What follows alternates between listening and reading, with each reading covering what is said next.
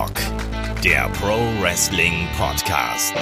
Ja, hallo und herzlich willkommen zu Headlock, dem Pro Wrestling Podcast, Ausgabe 336. Heute mit der Review zum SummerSlam 2020. Mein Name ist Olaf Bleich, ich bin euer Host. Bei mir, da ist der Kai. Guten Tag. Hallo. Ähm, ich würde direkt äh, reingrätschen. Ähm, wie, wie hieß nochmal die, die Headline des, des Events? No one, uh, no one saw it coming oder sowas? Oder No one Never will see it coming. coming. Never saw it coming. Ähm, ja, ich sag mal, du hast es schon relativ gut kommen sehen teilweise, oder? Da guckst du, wa? Also gut, Roman Reigns nicht unbedingt bei Retribution. Retribution ist ja einfach gar nicht aufgetaucht, aber zumindest die, die, die äh, Sache um die Damen-Championships, da war ich ziemlich dicht dran, oder? Ja, und ja, auch generell mit dem Roman war es ja auch sehr dicht dran, ne? Stimmt. Also, dass, dass er da seinen, seinen großen Spot hat. Also ich sag mal, ähm, nicht alle haben es nicht kommen sehen. Vielleicht bist du auch einfach Insider. Whistleblower. Sowas von. Ähm, Überschrift ist übrigens You'll never see it coming. Ach, genau, you'll never see it coming. Das haben sie auch sehr oft gesagt und wir haben es trotzdem nicht behalten. Also irgendwas haben sie falsch gemacht. Stimmt. Denke ich mal. Ähm, ja, heute gibt's den Rückblick dieses langen Wrestling-Wochenendes und dann gekrönt mit dem SummerSlam natürlich. Und ja, Vorfreude war ja durchaus da, war ja trotzdem, auch wenn im Vorfeld nicht alles so wirklich rund gelaufen ist, waren da ja doch viele Matches dabei mit einer Storyline, mit einer Geschichte. Es gab viele Spekulationen, was passieren könnte. Wir haben ja auch ein bisschen rumgesponnen. Und die wichtigste Geschichte hier ist vielleicht erstmal vorweg. Wir haben am Samstag in der Preview so ein bisschen über den Thunderdome und das Konzept des Thunderdomes gesprochen, auch wo da die Stärken und Schwächen gewesen sind. Hattest du das Gefühl, man hat hier was geändert im Vergleich zur Präsentation von SmackDown? Hat es dir besser gefallen, hat es dir schlechter gefallen, hat es dir gleich gefallen? Nee, das war identisch, oder? Oder habe ich jetzt irgendwas komplett nicht mitbekommen? Außer, dass sehr viel Pyro geschossen wurde. sehr, sehr viel ähm, Pyro. also mein Eindruck war, dass man speziell was am Sound gemacht hat. Also zum einen, dass man da ein bisschen mehr drüber gemischt hat und dass das ein bisschen dynamischer gewesen ist, als das bei SmackDown gewesen ist. Das Achso, okay. Ja. Ich dachte, du meinst so bildschirmmäßig mit den Leuten. Nee. Das stimmt, also das war generell sehr, sehr laut. Also war immer so ein, ja, so, ein Grundrauschen war im Hintergrund. Genau, es hat nicht immer zum Geschehen gepasst, so 100 Prozent, aber man hat zumindest das Gefühl gehabt, dass da irgendwas da wäre. Und ich habe auch den Eindruck gehabt, dass man den Zuschauern noch mal gesagt hat, Leute, denkt dran, nicht nur vor der Glotze hängen, beziehungsweise vor der Kamera hängen. Ihr dürft euch auch ruhig bewegen und Gesten machen. Also ich habe schon das Gefühl, dass auch mehr Bewegung im Hintergrund gewesen ist, oder? Ja, ich habe mich halt auch gefragt, ob dann irgendwann mal so Ansagen kam, jetzt zeigt mal alle Daumen runter oder jetzt klatscht mal alle.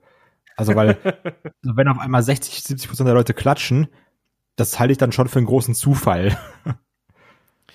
Ja, man hat schon ein bisschen den Eindruck gehabt, dass man hier noch mal von Seiten von WWE so ein bisschen gesagt hat, äh, seid ein bisschen aktiver bitte, wir wollen hier wirklich eine TV-Show haben. Tut so, als wäre es wirklich eine große Show für euch und als wärt ihr live dabei. Ich muss sagen, dieser Catch mit der, ihr könnt euch im Fernsehen sehen, ne, bewerbt euch jetzt. Der würde mich nicht dazu kriegen, mich dazu bewerben, aber äh, trotzdem, ich finde, das war diesmal schon eine Stufe besser und du hast gerade gesagt, wie viel Feuerwerk haben die denn da verblasen, gerade beim, beim Intro, bitteschön. Ja, also wirklich, das, äh, aber ich fand das halt schon cool, ne? Weil du dann gemerkt hast, hier ist jetzt was Großes.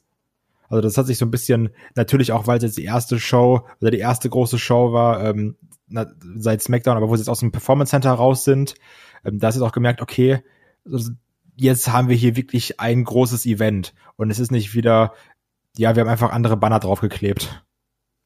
Genau, es hat sich ein bisschen anders angefühlt. Es hat sich auch größer angefühlt, muss man sagen, als eine WrestleMania äh, im Performance Center zum Beispiel und als die übrigen Events, die wir aus dem Performance Center gesehen haben, das war schon jetzt nicht das normale Big-Time-Feeling, was wir so von WWE Pay-Per-Views kennen, aber es war schon besser als zuletzt. Oder wie siehst du das? Ja, auf jeden Fall. Also bin mal gespannt, wie es weitergeht. Seht so, ähm, ob sich das dann auch schnell abnutzen wird. Hast du übrigens gesehen, der eine, der dann, ich es war während irgendeines, irgendwann während einem Frauen-Match-Entrance, also von hier äh, Bailey Asuka, Sasha Banks, ähm, der dann in, in seine Kamera eingeblendet hat, äh, Fire Velveteen Dream. Nein, habe ich nicht gesehen. Ja, das äh, war ja auch, ja, ist ein Statement auf jeden Fall, was man setzen kann. Ähm, ja. Muss aber sagen, dass ich es unfassbar nervig finde, wenn da irgendjemand fünf Minuten lang sein Pikachu in die Kamera hält. Ging mir unfassbar um den Sack. Ja, so ein bisschen Selbstdarstellung gehört da eben auch dazu. Andererseits, manchmal haben wir auch Leute mit Bayern-Trikots irgendwie in der ersten Reihe Ja, oder das wird einfach verboten. ne, solche Dinge zum Beispiel. Haben wir alles schon erlebt. Manchmal sind auch schon Fans geohrfeigt worden, solche Sachen, weil sie Sachen gechantet haben zum Beispiel. Haben wir alles schon erlebt. Alles schon erlebt, überall schon dabei gewesen. Also von daher ähm, nicht hier mit Steinen werfen, wenn man selber im Glashaus sitzt. Ähm, lass ruhig mal hier dann zum Event an sich kommen. Wir haben ja im Vorfeld so ein bisschen darüber spekuliert, was bekommen wir denn hier in der Kickoff-Show zu sehen? Gibt es noch irgendwelche überraschenden Ankündigungen? Und ja, gab's nicht. Wir hatten eine Stunde Kickoff-Show und man hat sich's ganz, ganz leicht gemacht und hat einfach das US-Title-Match hier in die Kickoff-Show gesteckt. Und da haben wir dann logischerweise gesehen, MVP gegen den Champion Apollo Crews. Erste Überraschung, MVP hat nicht nur ein neues Theme, sondern MVP hat auch kein Schnurrbart mehr, also kein Goatee mehr. Wie gefällt dir das eine, wie gefällt dir das andere? Ähm, also ich habe ja das alte Team geliebt, das mochte ich. Ich finde es auch schade, dass es nicht mehr da ist. Ähm, ja, ohne Bart sieht er komisch aus, also weil ich, ich sah, ich sah dann MVP und irgendwas war anders an ihm. Ich konnte es aber nicht direkt festmachen, hat dann irgendwie so ein, zwei Minuten gebraucht, bis ich gemerkt habe, ach guck mal, den Bart hat er nicht mehr. Ja, das sieht ja affig aus. Ähm, also beide Veränderungen finde ich nicht gut. Ich bin, ich bin gegen Veränderungen. Das ist nicht mehr mein MVP, könnte man quasi sagen.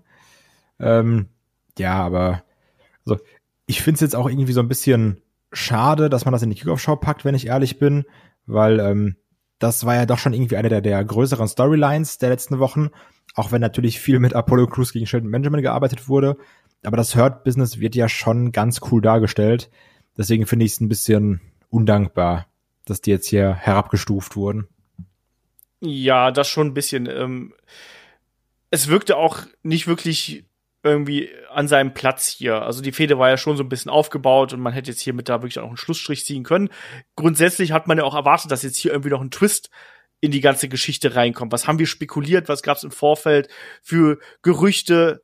Cedric Alexander wurde da angesprochen, Retribution wurde angesprochen und eigentlich ist hier gar nichts passiert. Also das war ein 0815 Match, diese 6 Minuten 30, die wir hier gehabt haben, die hätte man genauso gut irgendwie bei einer Episode von Raw bringen können. Es hätte niemandem wehgetan.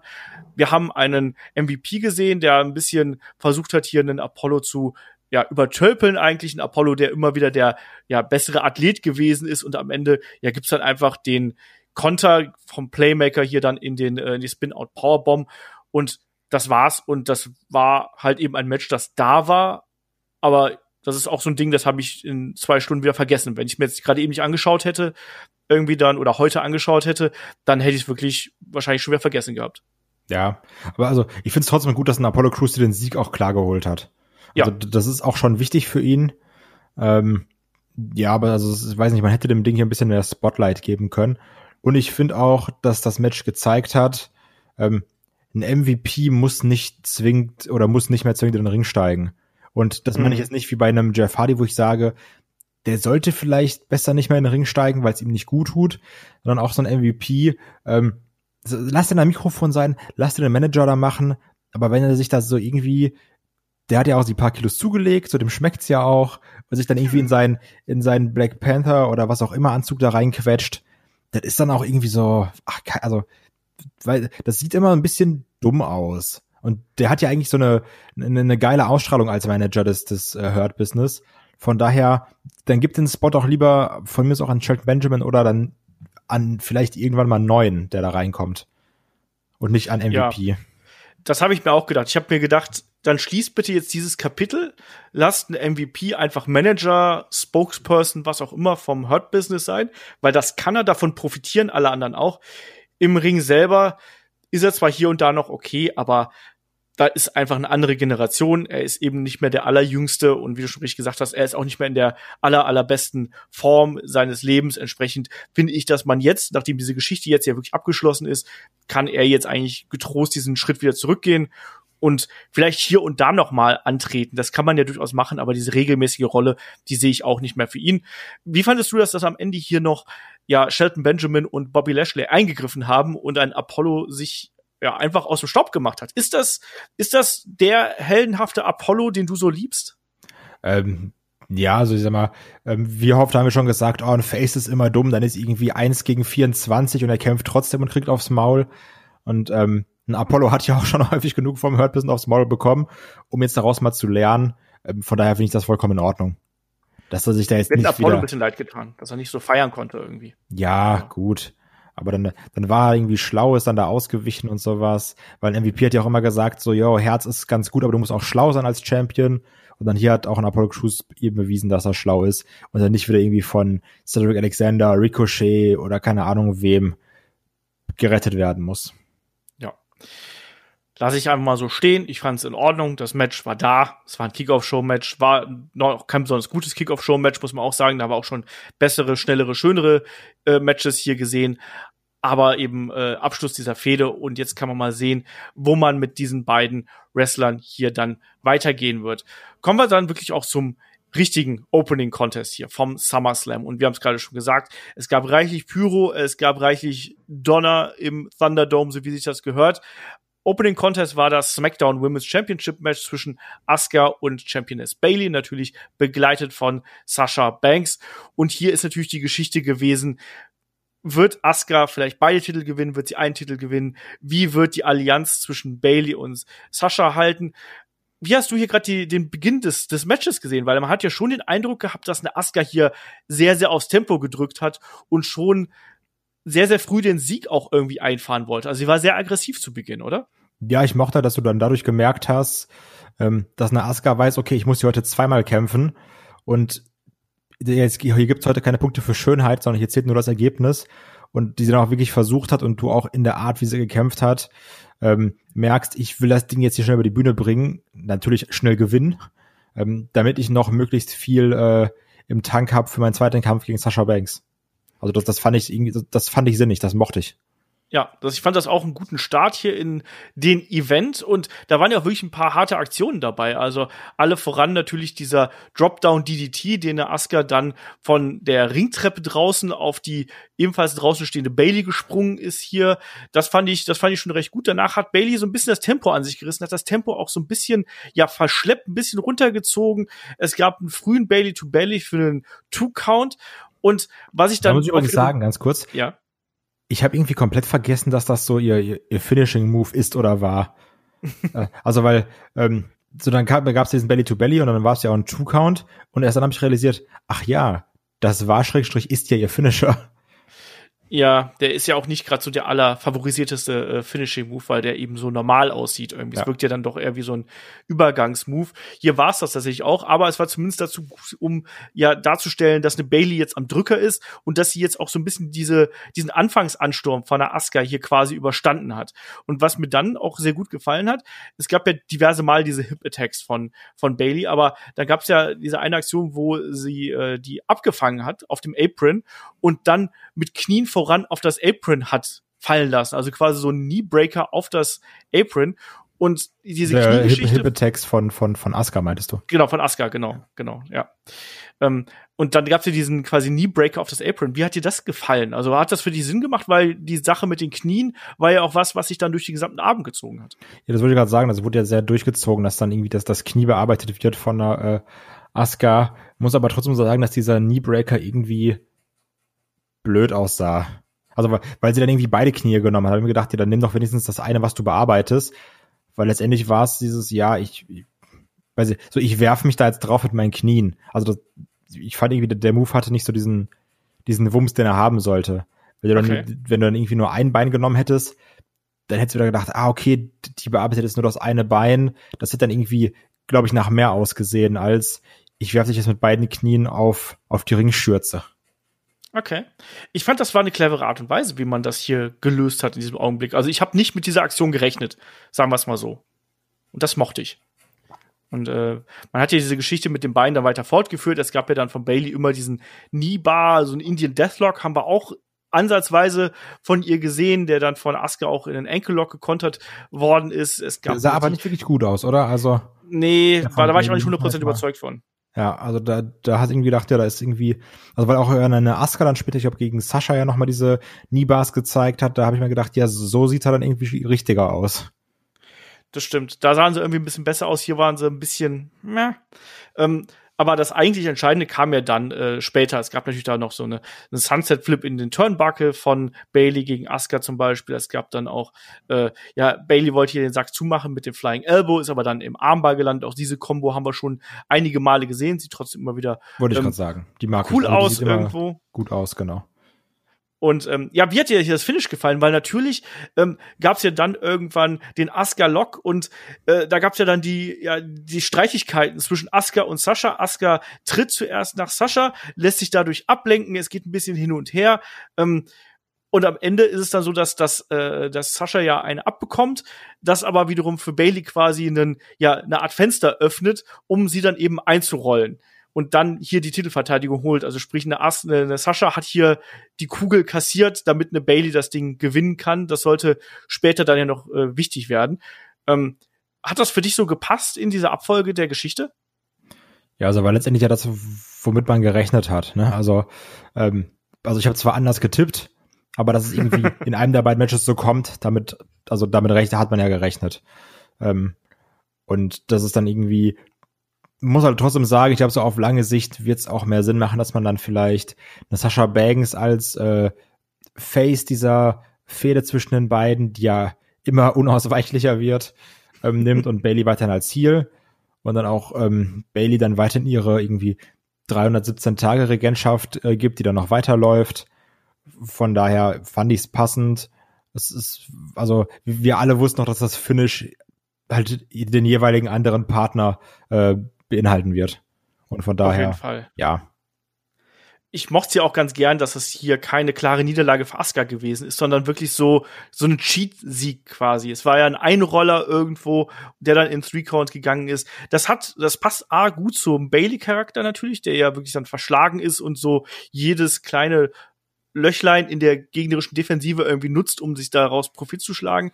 Und zugleich schützt natürlich auch eine Aska, die hier eigentlich ja so ein bisschen in dieser zahlmäßigen äh, Unterlegenheit eigentlich den Pinfall eingesteckt hat. ist besser auf jeden Fall als eine klare Niederlage und gibt natürlich auch gleich den Ton vor. Und das hat man dann ja später dann auch nochmal aufgegriffen. Gerade im Kommentar hat man es ja gesagt, ja, hier, ne, Bailey wollte das nicht. Bailey wollte eben eine Aska hier nicht unterstützen und so hat da einen Fehler gemacht. Und das mochte ich ehrlich gesagt ganz gern wie bewertest du diesen Opener? Ähm, also ich hätte lieber einen anderen Opener gesehen. Also ich fand, also ich hatte eigentlich Spaß mit dem Match, aber ich fand als Opener hat er irgendwie nicht so getaugt. Ähm, da hätte ich, also weil es ja dann auch so storylastig, äh, storylastig war und auch ähm, durch durch die Art, wie eine Belly das Tempo rausnimmt, dann sehr ähm, langsam geführt. Deswegen war das für mich nicht die perfekte Wahl eines Openers hatte aber trotzdem ähm, Spaß mit dem Match. Sehe ich tatsächlich genauso. Ich finde, das war ein gutes Match, aber es war an der Position ein bisschen ungewöhnlich, sagen wir es mal so. Aber man hätte zum Beispiel, hätte man auch das äh, Tag Team Match mit dem Match hier switchen können. Ja, ich genau. glaube, das wäre so in der Abfolge vielleicht ein bisschen besser gewesen. Zugleich hatte man dann natürlich, wenn man es so lässt wie jetzt, so ein bisschen mehr Luft auch zwischen den einzelnen Damen-Matches, weil wir hatten natürlich bei sieben Matches, hatten wir drei Damen-Matches irgendwo dazwischen. Und ich glaube, man wollte verhindern, dass man ja zwei Damen-Matches in Folge gehabt hätte. Davon gehe ich auch aus, dass du da so ein bisschen mehr die, die Mischung drin hast.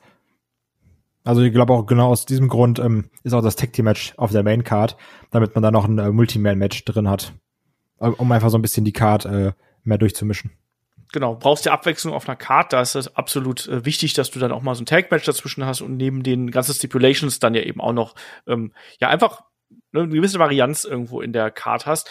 Ich fand das hier als Match, fand ich das ähm, gut. Ich fand es schön, dass man hier die Story wirklich dann auch aufgebaut hat und wo man genau gewusst hat, okay, wenn jetzt der zweite Kampf kommt, da wird schon noch irgendwas folgen und da war dann so der Spannungsbogen war auf jeden Fall da. Das hat für mich gepasst, auch wenn die Position als Opener ein bisschen merkwürdig gewesen ist. So. Machen wir, machen wir weiter. Auf jeden Fall hier verteidigt Bailey natürlich ihren Titel. Es gab in Folge gab's äh, ja ein paar Trailer, es gab ein bisschen Werbung, wie sich das gehört. Vor allem auch, da bin ich schon so das erste Mal stutzig geworden, muss ich sagen, weil da gab's ja diesen Charity-Trailer von Hyundai und WWE, wo ja Roman Reigns. ne? Ja, also ist das jetzt ein Zufall oder ist das? Fand ich ein äh, bisschen witzig. Kalkuliert, dass da unser Big Dog gezeigt wird. Ja, fand ich auch witzig.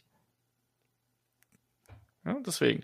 Und dann gab's noch ein kurzes Interviewsegment mit äh, Dominic und Rey Mysterio und ähm, ja, wo die beiden ja so ein bisschen Kriegsrat gehalten haben, aber wo dann auch ein Dominic den guten Ray, den Herrn Papa, drum gebeten hat, so hier, ich muss das alleine machen, das ist ganz wichtig, ich muss das hier für meine Familie tun, ich muss beweisen, dass ich ein Mann bin.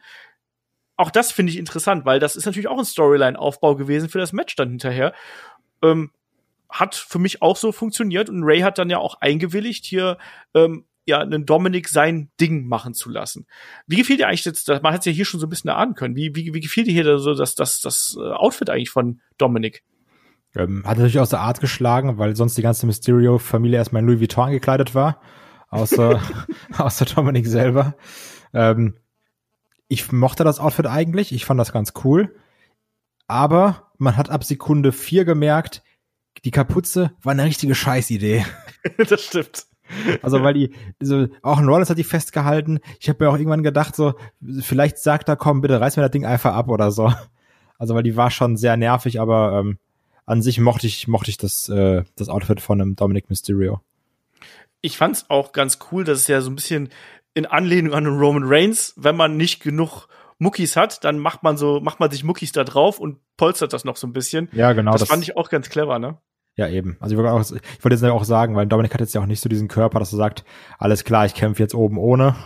Ja. Und ähm, das passt dann.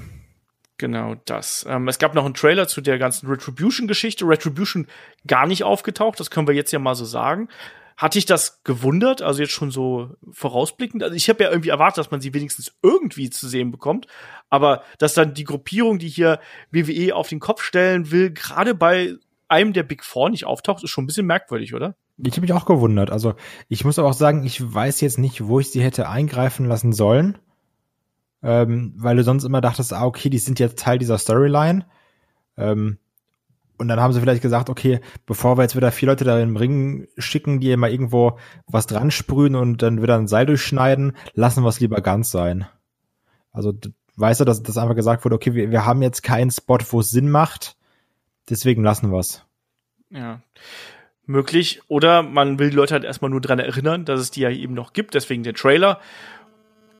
Oder Roman Reigns ist da halt dabei. Oder Roman Reigns ist dabei. Und er sagt jetzt am Freitag, pass auf, hier, ich Big Dog, aber ich habe hier noch ein paar ganz kleine Freunde dabei.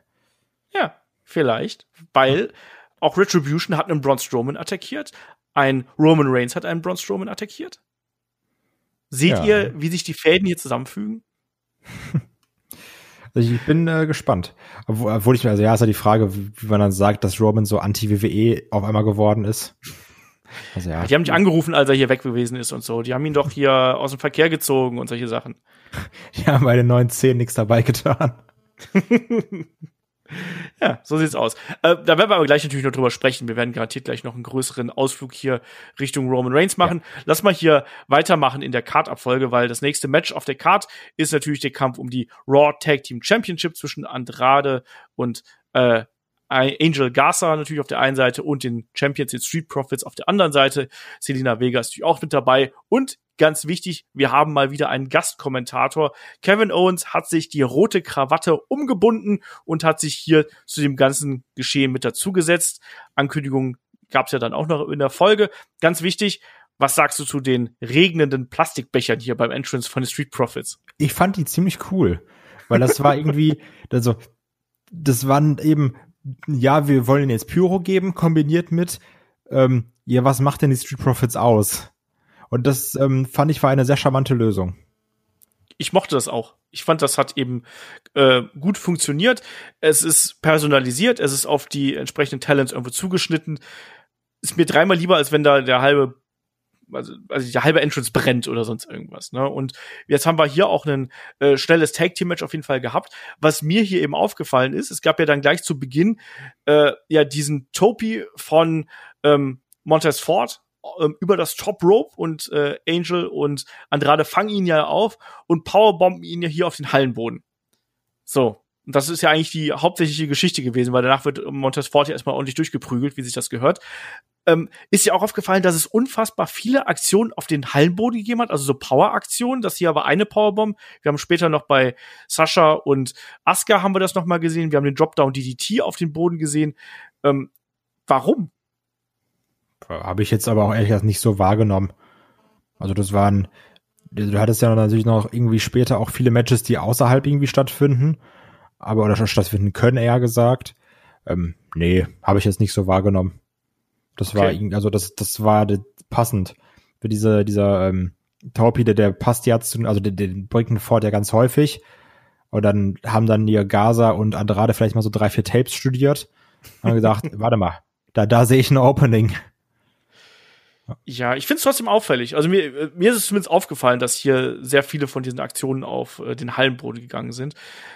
Lassen wir einfach mal so stehen. Vielleicht ist euch das da draußen auch aufgefallen, ähm, als ihr es gesehen habt, oder vielleicht ist, bin ich da einfach irgendwie ein bisschen sensibel, man weiß es nicht.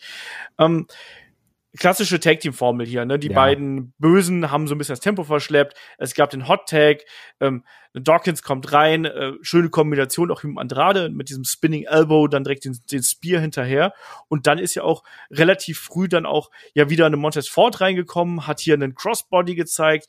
Angel ist durchgerollt quasi und äh, hat dann ja hier wirklich zu Nearfall mit den Beinen in den Seilen hat hat es dann gereicht wie hat dir hier die Bachelor-Folge gefallen? Weil das war ja dann auch so, dass es dann zum Ende hin in Richtung äh, ja dann doch schon relativ deutlich wieder gewesen ist und vor allem auch, dass ja dann äh, Selina Vega ja auch wieder was abbekommen hat und eine Andrade sich um sie gekümmert hat. Das hat wiederum den Street Profits die Chance gegeben, dass sie hier eben den Sieg und ihre Finisher holen konnten. Wie hat dir das Finish gefallen? Ähm, also erstmal generell zum Match. Ich mochte hier die, die, die Tech-Team-Arbeit. Also wie hier so, also klar, du hattest halt viel dieses Montes Ford stirbt wieder und Angelo Dawkins darf reinrennen und den Safe machen, so als, als Powerhouse.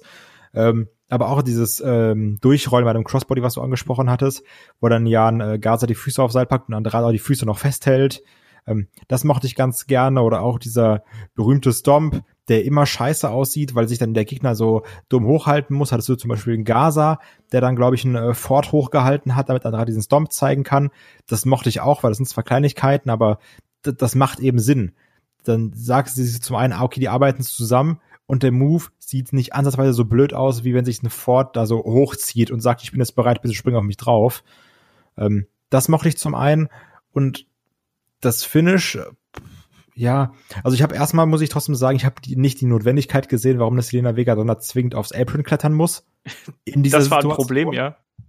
Also, weil so, es, es, so, es läuft doch gerade für deine Jungs. Bleib doch mal da auf, auf deinen vier Buchstaben, Frau Vega. Passt sogar, haha. Ähm, also das, das hat irgendwie keinen Sinn gemacht. Aber insofern, dass, dass man jetzt sagen kann, okay, dann haben dann die Street Profits dann noch schön irgendwie ihre Kombination zeigen können.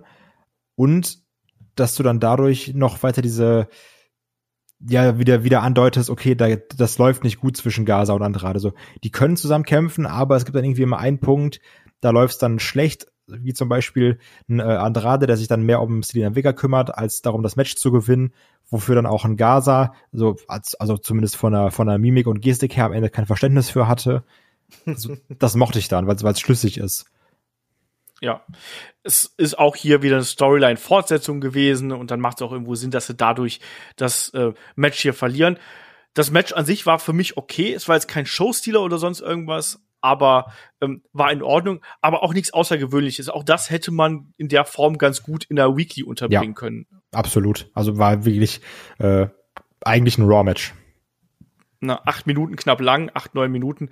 Und das hätte man auch da unterbringen können. Hier hat es natürlich noch eine größere Bühne bekommen. Auch das ist wichtig natürlich.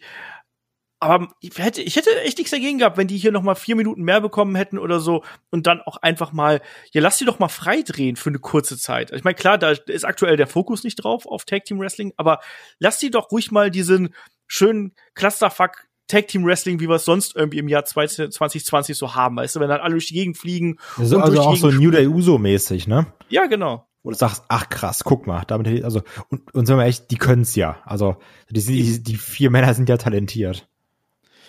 Eben das. Das ist halt irgendwo so das Ding und, ähm, ich fand das als Tag Team Match fand ich das ordentlich, aber da, da wäre halt eben noch viel viel mehr gegangen und so ist es so ein bisschen Standardkost gewesen und das finde ich ein bisschen schade. Ja. Ähm, der Finisher beziehungsweise das Finish mit diesem äh, eingesprungenen äh, Frog Splash, wo er auch wieder bis unter die Hallendecke springt, sieht sehr toll aus. Das stimmt. Also da hat er ja quasi, hat sich einmal in der Luft gedreht quasi und das äh, kann man dann schon so machen. Das ist immer sehr beeindruckend. Generell haben wir schon ein paar Mal gesagt, Montez Ford ein unfassbarer Athlet mit einer unfassbaren Sprungkraft, als wenn der so, äh, wie hieß das, dieser Film damals mit Eddie Murphy mit dem Flop, Flubber, Flobber, irgendwie sowas? War Flubber nicht äh, mit, mit, äh, hier wie mit Robin Williams? Oder manch was anderes? Ich weiß es nicht mehr. Aber da gab es doch auch so einen Film, wo, wo die Basketballer sich irgendwie sowas unter die Schuhe gemacht haben und dann da mit durch die Gegend gesprungen sind. Ich kenne nur Space Jam. Okay. Ja, so ähnlich. So ähnlich. Ähm, ich weiß es nicht mehr. Ähm, auf jeden Fall, hier gab es dann die Titelverteidigung. Ähm, die Street Profits sind weiterhin die Raw Tag Team Champions. Und es gab dann eben eine wichtige Ankündigung von Kevin Owens, dass er nämlich die Kevin Owens Show ähm, bei Raw zurückbringt und dass da ein Alistair Black auftauchen wird. Der ist ja seit der Attacke von Seth Rollins nicht mehr zu sehen gewesen. Glaubst du, Alistair Black kriegt hier eine, nach der Auszeit so ein bisschen einen Charakterwechsel? Es hieß ja, dass man den mag backstage, dass auch ein Vince McMahon durchaus sieht, das ist irgendwie jemand, aber dass man ihm äh, irgendwie ein anderes Gimmick auf erlegen möchte, weil sie das Gefühl haben, dass das, was er gerade macht, dass das zu sehr in eine bestimmte Richtung geht. Ah, blöd, ich wollte dich genau das gleiche fragen. ähm, ja, aber ich gehe also davon aus, weil ich wollte nämlich auch fragen, äh, Olaf, glaubst du jetzt, da werden wir eine Art anderen Alistair Black sehen? Ähm, aber ich wollte es halt fragen, weil das auch meine Meinung ist. Also ich glaube schon, dass da irgendwie, also ich glaube jetzt nicht, dass irgendwie rauskommt mit komplett rasiertem Kopf und irgendwie, weiß ich nicht, rotes T-Shirt, eine grüne Hose oder sowas und sagt, ach übrigens, ich bin jetzt, keine Ahnung, der verrückte Holländer, sondern, also ich glaube schon, es wird immer noch ein Alistair Black sein, aber vielleicht nicht Klopf an meine Tür, Alistair Black. Ja, und das ist vielleicht auch ganz gut. Ja, also ja, zumindest den, der Klopf an meine Tür, Alistair Black, war nicht so erfolgreich. Und grundsätzlich muss man da eben sagen, das ist ein toller Wrestler, der bringt eigentlich auch eine Persönlichkeit mit, aber ähm, man hat momentan noch nicht den Schlüssel gefunden, wie man ihn präsentieren kann und wie man ihn präsentieren möchte. Und beides geht ja so ein bisschen Hand in Hand natürlich, weil auch WWE hat natürlich einen Plan, wo man, also sollte zumindest einen Plan haben in der Theorie, wo man mit dem hin möchte. Ähm, und offensichtlich ist dieses Dunkle, was er da verkörpert, nicht der Schlüssel. Oder man dreht halt eben komplett auf und äh, geht da in eine ganz, ganz dunkle Richtung. Aber ich sehe das irgendwie nicht ganz so und bin da mal neugierig drauf, was wir mit ihm jetzt machen. Wie gesagt, wir nehmen die Review hier vor Raw auf, also auch wenn ihr die am Dienstag oder so hört oder am Mittwoch, dann äh, wundert euch nicht, dass wir da noch keine Ahnung haben, was da passiert. Ähm, ja, weiter geht's. Es geht Backstage, da haben wir Kyler Braxton und äh, Bailey und Sascha, da kriselt es natürlich schon gewaltig so ein bisschen, ne? Also mal gucken, wie es jetzt hier weitergeht. Es gibt noch wieder die, die Gretchenfrage, wie läuft's denn zwischen euch und so? Und äh, die beiden bestehen dann hier drauf, ja, ne, jetzt, wir haben den einen Titel verteidigt und jetzt werden wir das äh, auch noch zusammen hier durchziehen. Danach gibt's wieder die berühmte Eiscreme-Werbung. Ich will übrigens jetzt, je häufiger ich das sehe, will ich diese Eiscreme-Schnitten haben. Das habe ich mir schon bei NXT gedacht. ja, irgendwie, die sehen schon lecker aus. Das, das Geile ist aber, dass, dass, dass, da, dass da niemand auf den Waffeln drauf ist, der, also es müsste bei NXT war es noch so, da ist niemand drauf, der aktuell im Programm ist. Nee, keiner. das war auch. Wo ich mich auch frage, warum macht man denn da Macho Man drauf? Weiß ich nicht, damit so alte Männer wie ich auch sagen können, boah, geil, da ist der Macho Man drauf. Ja, vielleicht, wirklich. ja, und Hulk Hogan kannst du ja nicht draufpacken, also. Stimmt. Aber ist nicht Roman drauf? Ja, doch, Roman ist drauf, deswegen habe ich gesagt, bei NXT ging's noch. Jetzt, ja, okay. heute ist der Gag halt kaputt, dadurch, ja. dass Roman wieder da ist. Aber Hättest du mal gestern gemacht. Hätte ich mal gestern gemacht. Da hatte ich aber noch keine Lust auf die äh, Eiscreme-Schnitten überweisen. So funktioniert übrigens Werbung. genau. Ständige Wiederholung und irgendwann ist es in deinem Kopf. Genau das. Ich brauche ähm, dieses Eis jetzt. Ja, sofort. Aber wir haben so ein Eis nicht mehr. Scheiße. Ähm, weiter ging es mit dem äh, Trailer zu Payback, was ja dann äh, kommende Woche stattfindet, in Nacht von Sonntag auf Montag, also eine Woche Aufbau für einen Pay-per-View. Glaubst du, man wird jetzt da bei Raw und SmackDown richtig Vollgas geben, damit man hier die Matches angekündigt hat? Also einige bieten sich ja quasi an, aber es ist jetzt nicht so, als ob man da acht, neun Matches quasi schon aufgebaut hätte. Ja, also ist, die Frage ist also, was genau willst du daraus machen? Also ich sag mal, du könntest da ohne Probleme äh, die SmackDown Tag Team Titel draufpacken, ne? Könntest du einen IC-Belt da draufpacken als Rematch für AJ? Könntest du einen US-Title irgendwie draufpacken? Ich verwette meinen Hintern darauf, dass wir Ray und Dominic gegen Rollins und Murphy haben, wie du ja auch schon vermutet hast. Ja. Ähm, dann bist du schon bei vier Matches. Dann hast du noch das Frauen-Tag-Team-Match, bist du schon bei fünf. Also, ich glaube, das kriegst du schon gut voll. Ja, und ein Roman ist auf der Werbung drauf. Das darf man auch nicht vergessen. Also da hat man dann später nochmal einen Trailer gesehen, da ist er dann eben mit drauf. Entsprechend bietet sich das eben auch an, dass er man, vielleicht kriegt er da schon seinen Title Shot gegen den Fiend und gegen Braun Strowman, man weiß es nicht. Werden wir dann sehen ähm, in den kommenden Tagen. Da sagt noch Drew McIntyre, ich bin übrigens ein Fighting Champion, kämpft dann auch nochmal irgendwie gegen Dolph Ziggler oder sowas. Oder gegen Randy Orton einfach nochmal, weißt du, dass du sagst, hier, das war ja so ein Flugpin quasi. Ja, ja, ne? ja stimmt, das war ja so ein, so ein, so ein ähm, yo, das war ein klarer Sieg. Ja, eben. Also das bietet sich, da bietet sich einiges an. Ähm, man hat da schon so ein paar Fäden, Fäden gelegt. Ich glaube aber auch, dass der Event nicht so lang sein wird. Also ich rechne damit für kürzeren Laufzeit als beispielsweise jetzt beim SummerSlam. Ich denke so eher Takeover-Niveau, also 2,15, 2,30 maximal. Das fände ich nett. Ja, das wäre auch sehr schön. Also weil ich, also weil warum jetzt nochmal drei Stunden machen? Ja, und vor allem dann stünde ja der SummerSlam plötzlich im Payback-Schatten quasi. Das verstehe, würde ich halt auch nicht verstehen. Ja, eben, das, das würde auch keinen Sinn machen. Vier Stunden Payback, the biggest Payback of the summer. Even bigger than SummerSlam. genau. Passt ja auch so, weil nach der Corona-Krise müssen auch viele was zurückzahlen. Kommen wir zum nächsten Match. Das ist das äh, Loser Leaves WWE No DQ Match zwischen Mandy Rose und Sonja Deville. Wir haben die Geschichte ja schon so ein bisschen um Sonja Deville hier äh, erklärt, auch unsere Vermutung, was das angeht. Es war hier ein No-DQ-Match. Es ging ja relativ schnell zur Sache. Es gab Staredown, es gab ein bisschen Schubserei, es gab dann ähm, Brawl nach draußen, vor allen Dingen Mandy durchaus aggressiv hier zu Werke gegangen. Suplex auf die Rampe, eine Clothesline vom Kom Kommentatorenpult haben wir äh, gesehen. Dann haben wir auch gesehen, dass Mandy Rose offensichtlich noch nie einen Tisch aufgebaut hat. Jo, das habe ich mir auch gedacht. Was hat sie da versucht, als sie diesen Tisch gegen den Ring geschoben hat? Erklär Ich mir weiß das. nicht, ich glaube, die einfach gehofft, so vielleicht verkeilt er sich irgendwie in, in der Matte oder sowas.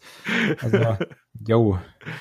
Also ja, Ähm, das, das war auch wieder so, Sonja Deville hätte können es jetzt auch sagen, ähm, yo, Mandy Rose wirklich nicht viel drin, außer gut aussehen, ne?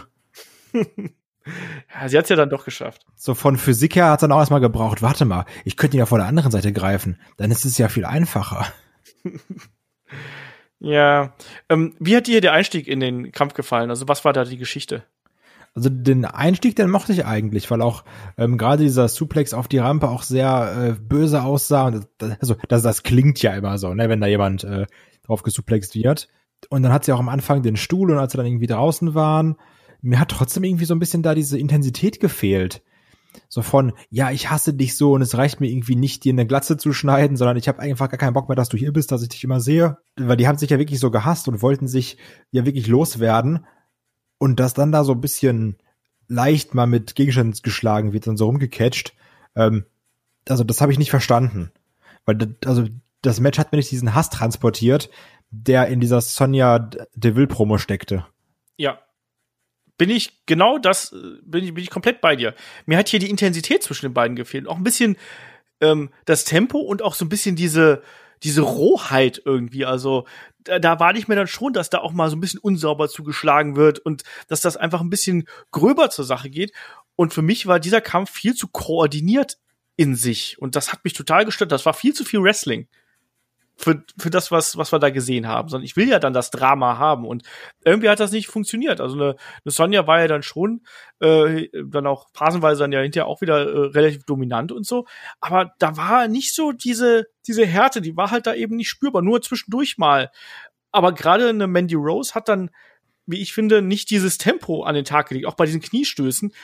Das hat für mich leider nicht funktioniert. Also da fehlte ein bisschen was. Bei Sonja war es besser, muss ich sagen. Ich mochte zum Beispiel auch diesen einen Konter, den wir dann da gesehen haben, wo Mandy Rose mit dem äh, ja Jumping Knee quasi hier angeflogen gekommen ist und Sonja sie dann gepackt hat in den Standing Dragon Sleeper und dann auch auf den Boden ähm, äh, in Triangle umgewandelt hat und so. Das fand ich alles cool.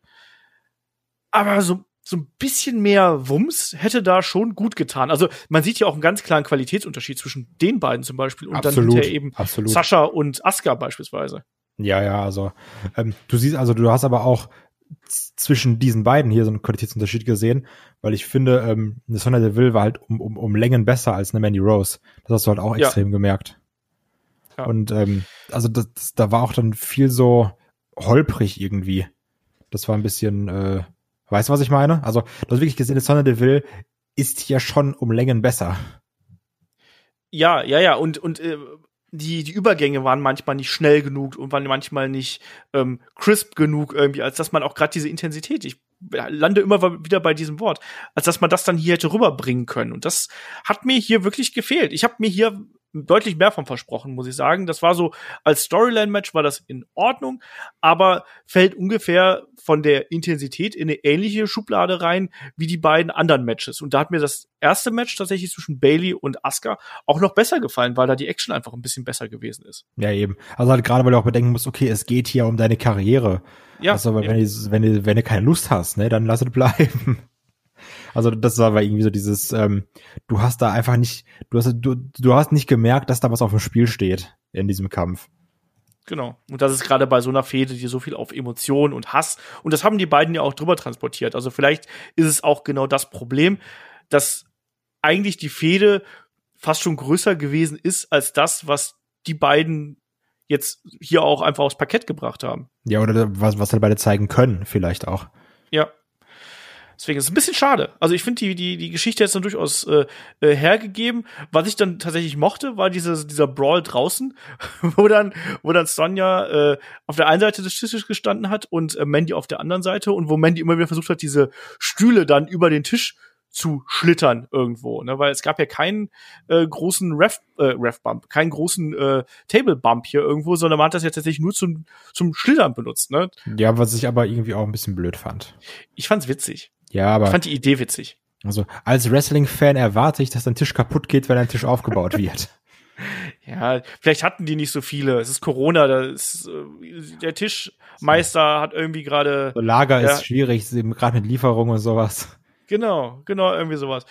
Ähm, ja, und dann, dann gab es ja am Ende auch einen relativ klaren Pinfall hier, ne? Also nach diesem ja Angels Wings quasi, den wir dann da gesehen haben, Running Knee und so, war dann äh, Sonja Deville am Boden und insgesamt das Finish fühlte sich auch also erstmal hat ja Sonja Deville den Finisher von Mandy Rose probiert, dann gab es ja Konterknie und so weiter, dann gab es den Finisher wirklich und dann eben äh, das, das Finish hier. Ähm, das Finish hat sich auch ein bisschen flach angefühlt, oder? Ja, also das, das, das sah alles so unspektakulär aus. Also, das, also war ja, also ich habe mich dann auch gewundert, also weil das Problem war ja wirklich, dieser Tisch war noch draußen und du denkst dann, ja, okay, es kann nicht Ende sein, weil der Tisch ist noch nicht kaputt. also das ist ja diese dumme Wrestling-Logik, ne? Natürlich. Aber, ähm, und dann ging er irgendwie durch, dann dachte ich mir, ja, okay, dann war's das halt. Dann halt nicht, ne? Ja, ja so ist es dann eben auch gewesen. Und äh, Sonja, Sonja Deville verkrümelt sich ja dann auch ja relativ schnell aus dem Ring und äh, äh, schreit ein bisschen rum und ärgert sich. Ja, und dann haben wir noch einen Otis gesehen. Also Kai, das war ja wenigstens noch was für dich. Ja, da der hier der Spot. Äh, ja, ja, natürlich. Ich habe dann auch gedacht, zeige sie jetzt jemand mein Autos mit seinem Koffer und der Cash dann nachher ein gegen den. Ich habe dann auch so aus Gag gesagt, pass auf, pass auf, der Fiend gewinnt, dann Caterpillar, Cash in, Ende. Das ähm. wäre ja eigentlich die Chance gewesen, gerade nachdem Roman den Fiend platt gemacht hat. Naja, schade. Ja, aber halt stell mal vor, Otis pinnt den Fiend, ey. also so, dann kannst du auch meinen Vater da reinstellen. Also, das aber, ist wirklich, ähm, also übrigens, das ist, also, ich, ich mochte das natürlich war auch halt witzig mit, mit, mit der Raupe und sowas da, den auch noch äh, Mandy Rose gemacht hat. Ähm, aber zum Thema Otis und Mr. Money in the Bank, ähm, ich habe halt wirklich die Befürchtung, dass die sich damals gedacht haben, yo, weißt du, was richtig witzig wäre? Wenn Otis den Koffer gewinnt. Und dann haben sie gesagt, ey, das wäre mega witzig. Und dann haben sie es gemacht. Und jetzt gerade merken sie, ey, wir können doch jetzt nicht Otis irgendwie McIntyre oder den Fiend oder Roman den Titel abnehmen lassen. Und ich glaube halt wirklich, der wird dann noch ganz, ganz lange, also weil der wird nicht eincashen, solange Empty Arena Shows sind. Und wenn er das Ding noch keine Ahnung wann, bis wann trägt. Weil, ähm, nee. Also dieser Moment braucht den Pop, weil sonst denkst du dir, ey, da hat gerade Otis keine Ahnung wen gepinnt und ist jetzt Champion. Vielleicht wird er ja auch nicht Champion. Das ist ja auch eine Möglichkeit. Ja, aber das ist halt, das hat noch mehr dieses, yo, wir haben richtig dumm geplant und der äh, verliert sein Cash in. Also das ist ja meist der Moment, ne? Wenn dann gesagt ja. wurde, ja, unser Booking war vielleicht doch nicht so gut. Schöne Grüße an Damien Sandow zum Beispiel. Oder an der Stelle. Oder Baron Corbin. Oder John Cena. ja, auch der. Äh, ja, auf jeden Fall, äh, Mandy, Mandy Rose gewinnt hier. Sonja Deville ist erstmal raus. Das wurde ja schon im Vorfeld ja gemunkelt nach dieser Entführungsgeschichte, dass die sich jetzt vielleicht erstmal eine Auszeit nehmen wird. Ist nicht irgendwie bestätigt bis jetzt, ist aber ein Gerücht und klingt auch für mich ehrlich gesagt relativ plausibel, ähm, so rein von der menschlichen Warte aus. Absolut. Weiter ging es dann mit ein bisschen äh, Werbung. Es gab das WWE Network, wie sich das gehört. Und dann gab es Dann gab es das Match, auf das wir uns, glaube ich, mit am meisten gefreut haben. Da war nämlich der Street Fight zwischen Dominic Mysterio und Seth Rollins auf dem Plan hier. Wir haben gerade schon über das Outfit von Dominic Mysterio gesprochen. Da müssen wir natürlich auch hier Yo. über Seth Rollins reden, der hier im feinsten Lila in Anlehnung an Rey Mysterios Outfit an den Halloween Havoc 97 herausgekommen ist. Damals das Match gegen Eddie Guerrero.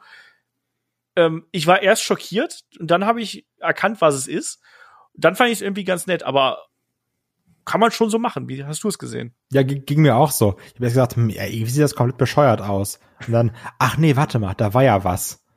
Und also, ich habe mir auch gedacht, okay, Rollins ähm, Gears haben ja immer einen Sinn. Die sind ja immer an irgendwas angelehnt. Und dann, ähm, auch als dann die, die äh, Weste ausgezogen wurde, sah es auch noch mal weniger affig aus.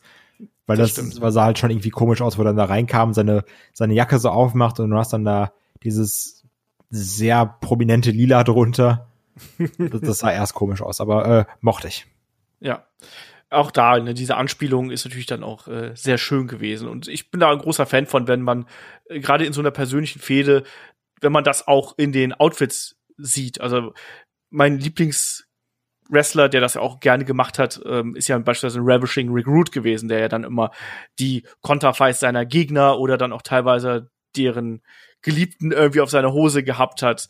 Äh, ne, Ric Flair und Fifi damals beispielsweise. Ich glaube auch Jake Roberts Frau ist, glaube ich, auch schon mal auf der Hose gelandet und solche Sachen. Also haben äh, wir heutzutage das, auch jemanden, aber über den möchten wir jetzt nicht reden. ja.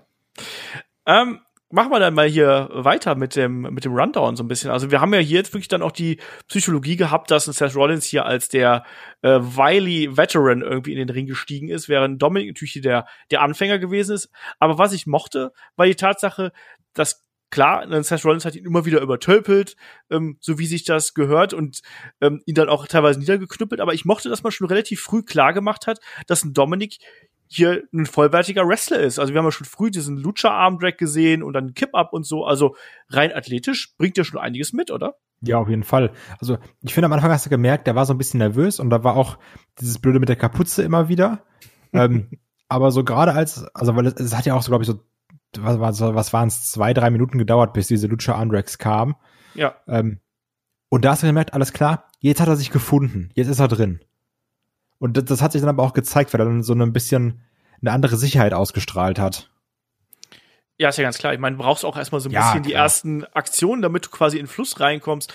Ähm, und auch wenn da jetzt keine Zuschauer gewesen sind, also keine echten Zuschauer, ich glaube, in einer großen Arena mit, mit, keine Ahnung, 40, 50, 60.000 Zuschauern, ist das, glaube ich, noch mal ein ganz anderer Thrill, den du da hast. Aber trotzdem, dein erstes Match zu bestreiten, gleich auf so einer Bühne. Ähm, wir haben das bei, bei Pat McAfee schon angesprochen. Hier haben wir den zweiten Debütanten an einem Wochenende gehabt.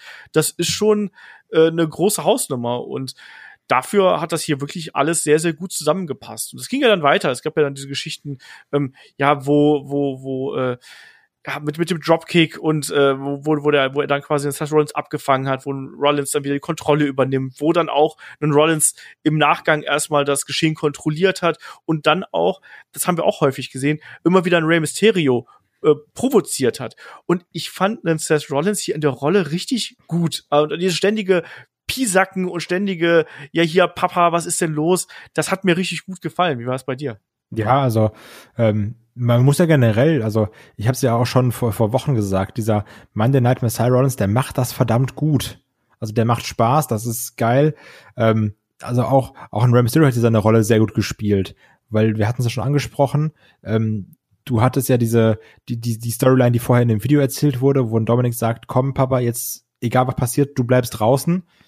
Und dann auch ein ähm, Rollins, der immer wieder provoziert und sagt, komm doch, komm doch, so lässt du deinen Sohn jetzt hier so, äh, lässt du mich deinen Sohn hier so zusammenschlagen und ein Ray, der immer wieder aufs Apron geht, reingehen will, ein Dominik, der schreit, nee, bleib draußen, bleib draußen, also das hat irgendwie gepasst, weil ähm, Rollins war immer, also immer weiter asozial, Ray war immer weiter dieser Vater, der irgendwie seinem Sohn helfen will, Dominik dann aber auch irgendwie Herz bewiesen hat. Und ähm, Murphy aber auch wirklich hier perfekt in seiner äh, in seiner ähm, Helferrolle, der immer mal genau. wieder irgendwie dann Candlestick reinwirft, der dann mal einen Stuhl rein äh, reinschmeißt in den Ring, dann aber auch irgendwie bereit ist, mal irgendwie einzugreifen, wenn Rollins ihm das sagt. Also was ich halt hier wirklich mag ist, so das war jetzt, du hattest zwar auch ein, also ein Wrestling-Match natürlich, aber so die Story stand hier klar im Vordergrund, wie sich die Charaktere entwickeln, wie sich die Charaktere benehmen, die wir jetzt seit Wochen etabliert haben, wie ein Charakter wo wohin gekommen ist und sowas, also auch mit dem, egal ob wir jetzt ob wir es mochten oder nicht, aber auch dieses iPhone iMatch wurde hier wieder aufgegriffen, ähm, die, die, die, die Story zwischen einem Rollins und einem Ray wurde aufgegriffen, also das war halt irgendwie geiles, manchmal auch over the top Storytelling, weil es mich irgendwie an Wrestling so vor so aus 2.5, wo wir auch dann mal vielleicht mal Matches hatten um, um, um Sorgerecht oder sowas. Aber ansonsten habe ich es auch erinnert, wo dann auch noch später dann die, äh, die Mutter rauskam von Dominic irgendwie. Das war so komplettes Character Wrestling und ich fand's geil. Und es war auch so eine schöne Achterbahn irgendwo. Also es immer wieder diese Phasen gehabt, wo ein Rollins sehr, sehr dominant gewesen ist und hier seinen Charakter irgendwie spielen konnte, wo der äh, super ich sag's mal so, arschig gewesen ist und provoziert hat und eigentlich immer noch eine Stufe runtergegangen ist, noch eine Stufe tiefer, wenn du gedacht hast, nach Eye for an Eye noch niedriger geht's nicht irgendwie und es wird immer schlimmer, ne? Und äh, wo er dann auch so ruft hier, ne, hier save him, Ray und solche Geschichten. Aber du hast dann auch immer wieder diese Hope-Spots zwischendurch, dann auch mit dem schnellen Wrestling und dann auch immer wieder diese Momente, wo dann auch ein Dominik wirklich zurückkommt. Wir haben diese Sache zum Beispiel, wo er dann die Buckelbomb in eine Kopfschere kontert, dann Spinning DDT, ähm, so Satellite DDT quasi zeigt. Ähm, dann kommt der Kendo-Stick zum ersten Mal zum Einsatz. Und da denkt man sich doch nur, das hat sich jetzt auch einen Rollins wirklich verdient, dass er hier die Schläge kassiert. Und ich fand das gut. Und ich habe mich zwischendurch erwischt beim Match, wo ich mir gedacht habe, so, ja, die haben mich. Also die haben mich hier komplett am Wickel gehabt, die Geschichte. So sehr wir über das Eye for an Eye Match geschimpft haben und vor allem nicht unbedingt über das Match, sondern über die Darstellung und über all das, was irgendwie damit zusammenhängt. Darüber haben wir ja in erster Linie geschimpft. Das Match zwischen Rollins und Mysterio war ja gut bis in Ordnung. Also da haben wir ja gar nichts drüber gesagt. Aber die ja, auch was, was auch ja. wieder schön war, ein weiterer Hauptspot, wo dann auch äh, Dominic dann mit mit dem Candlestick, wo er, wo er dann sich und Rollins durch den Tisch gehauen hat, dann noch einen Frog Splash zeigt, natürlich noch mal kurz ähm, wo noch von den Kommentatoren noch mal Eddie aufgegriffen wird. Ähm, also das war alles irgendwie toll. Also so, ich, ich, weiß nicht, ich, ich mochte das einfach. Weil du irgendwie, dann war wirklich, ja, also mit, mit jedem Hauptspot, der war halt dann auch wirklich wortwörtlich ein Hauptspot für einen. Also, ja, komm jetzt Dominik, vielleicht schafft das ja und vielleicht zeigt, bringt das nochmal einen Move durch und, und werde ich, du schaffst das. Weil er ja auch, also es ging ja auch da hierum, da äh, sein Herz darzustellen, was er irgendwie dann sagt, so, nee, ich, also ich gebe zum einen nicht auf, aber zum anderen, ich will das hier alleine machen, deswegen Vater bleibt draußen. Also ich, weiß, ich, ich mochte das, weil das irgendwie, weil jeder seine Rolle hier so toll gespielt hat.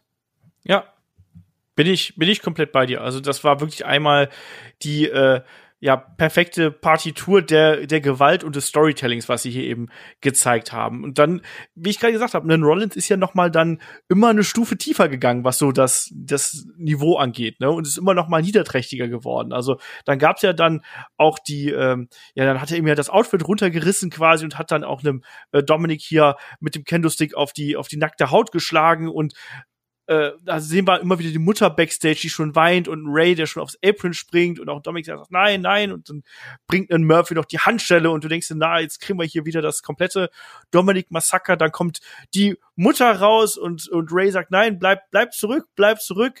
Dominik hatte noch so eine kurze Phase, wo er noch mal ja diese diese Chance hatte, einen, einen Rollins äh, einzurollen, einen Murphy greift ein, es ist alles komplett durcheinander. Wir haben wieder diese Anspielung auf Eye for an Eye, dann zwischen Murphy und äh, Dominic irgendwo. Das ruft endgültig Rey Mysterio auf den Plan.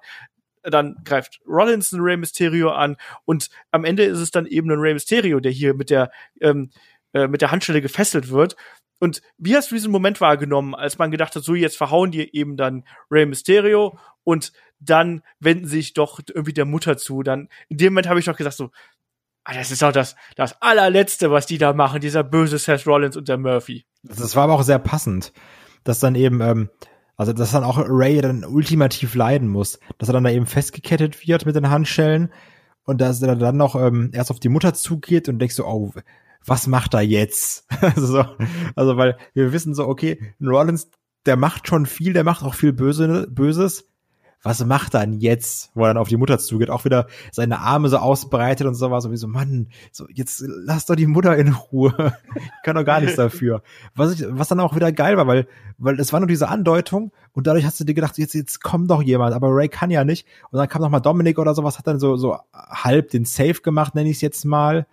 Ähm, und dann, dann ging es dann wieder, dass dann der Fokus auf, auf Dominik lag und dann doch nicht mehr auf der Mutter. Ähm, aber dann auch ein Ray, der dann jetzt ja wirklich ja immer erst eingreifen wollte, aber jetzt auch wirklich nicht mehr eingreifen kann.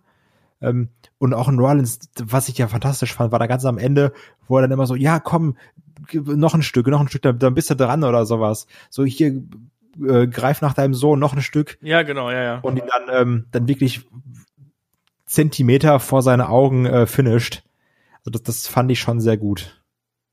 Es war super. Ähm, das sind genau so Dinger, wofür ich Wrestling liebe, weil das hat, was ich gerade noch sagen wollte, wenn uns Eye for an Eye so ein Match präsentiert, dann sehe ich das jetzt schon wieder gar nicht mehr so dramatisch, muss ich ganz ehrlich sagen, weil ich fand das hier richtig gut. Ich hatte hier richtig viel Spaß mit und ich bin dann immer jemand, der eher das Positive sieht als die Grütze, die wir davor gehabt haben. Ähm, weil hier hatte ich richtig Spaß mit und das ist ein Match, das werde ich mir auch noch mal angucken, weil ich da wirklich Spaß mit hatte und weil das Emotionen gewesen ist und weil das sehr viel von dem verkörpert hat, was ich an Wrestling so liebe. Die Emotionen. ein schönes großes Ganzes, ne? Genau. Und, und das gute, gutes Wrestling war es ja auch noch dabei. Ähm, ja. Wir hatten ja sogar noch einen äh, 619 gesehen übrigens, der dann ja, also, genau. also das Match endete ja, also oder die die die äh, Finish-Phase wurde dadurch eingeleitet, dass Rollins diesen äh, Frog Splash kontert.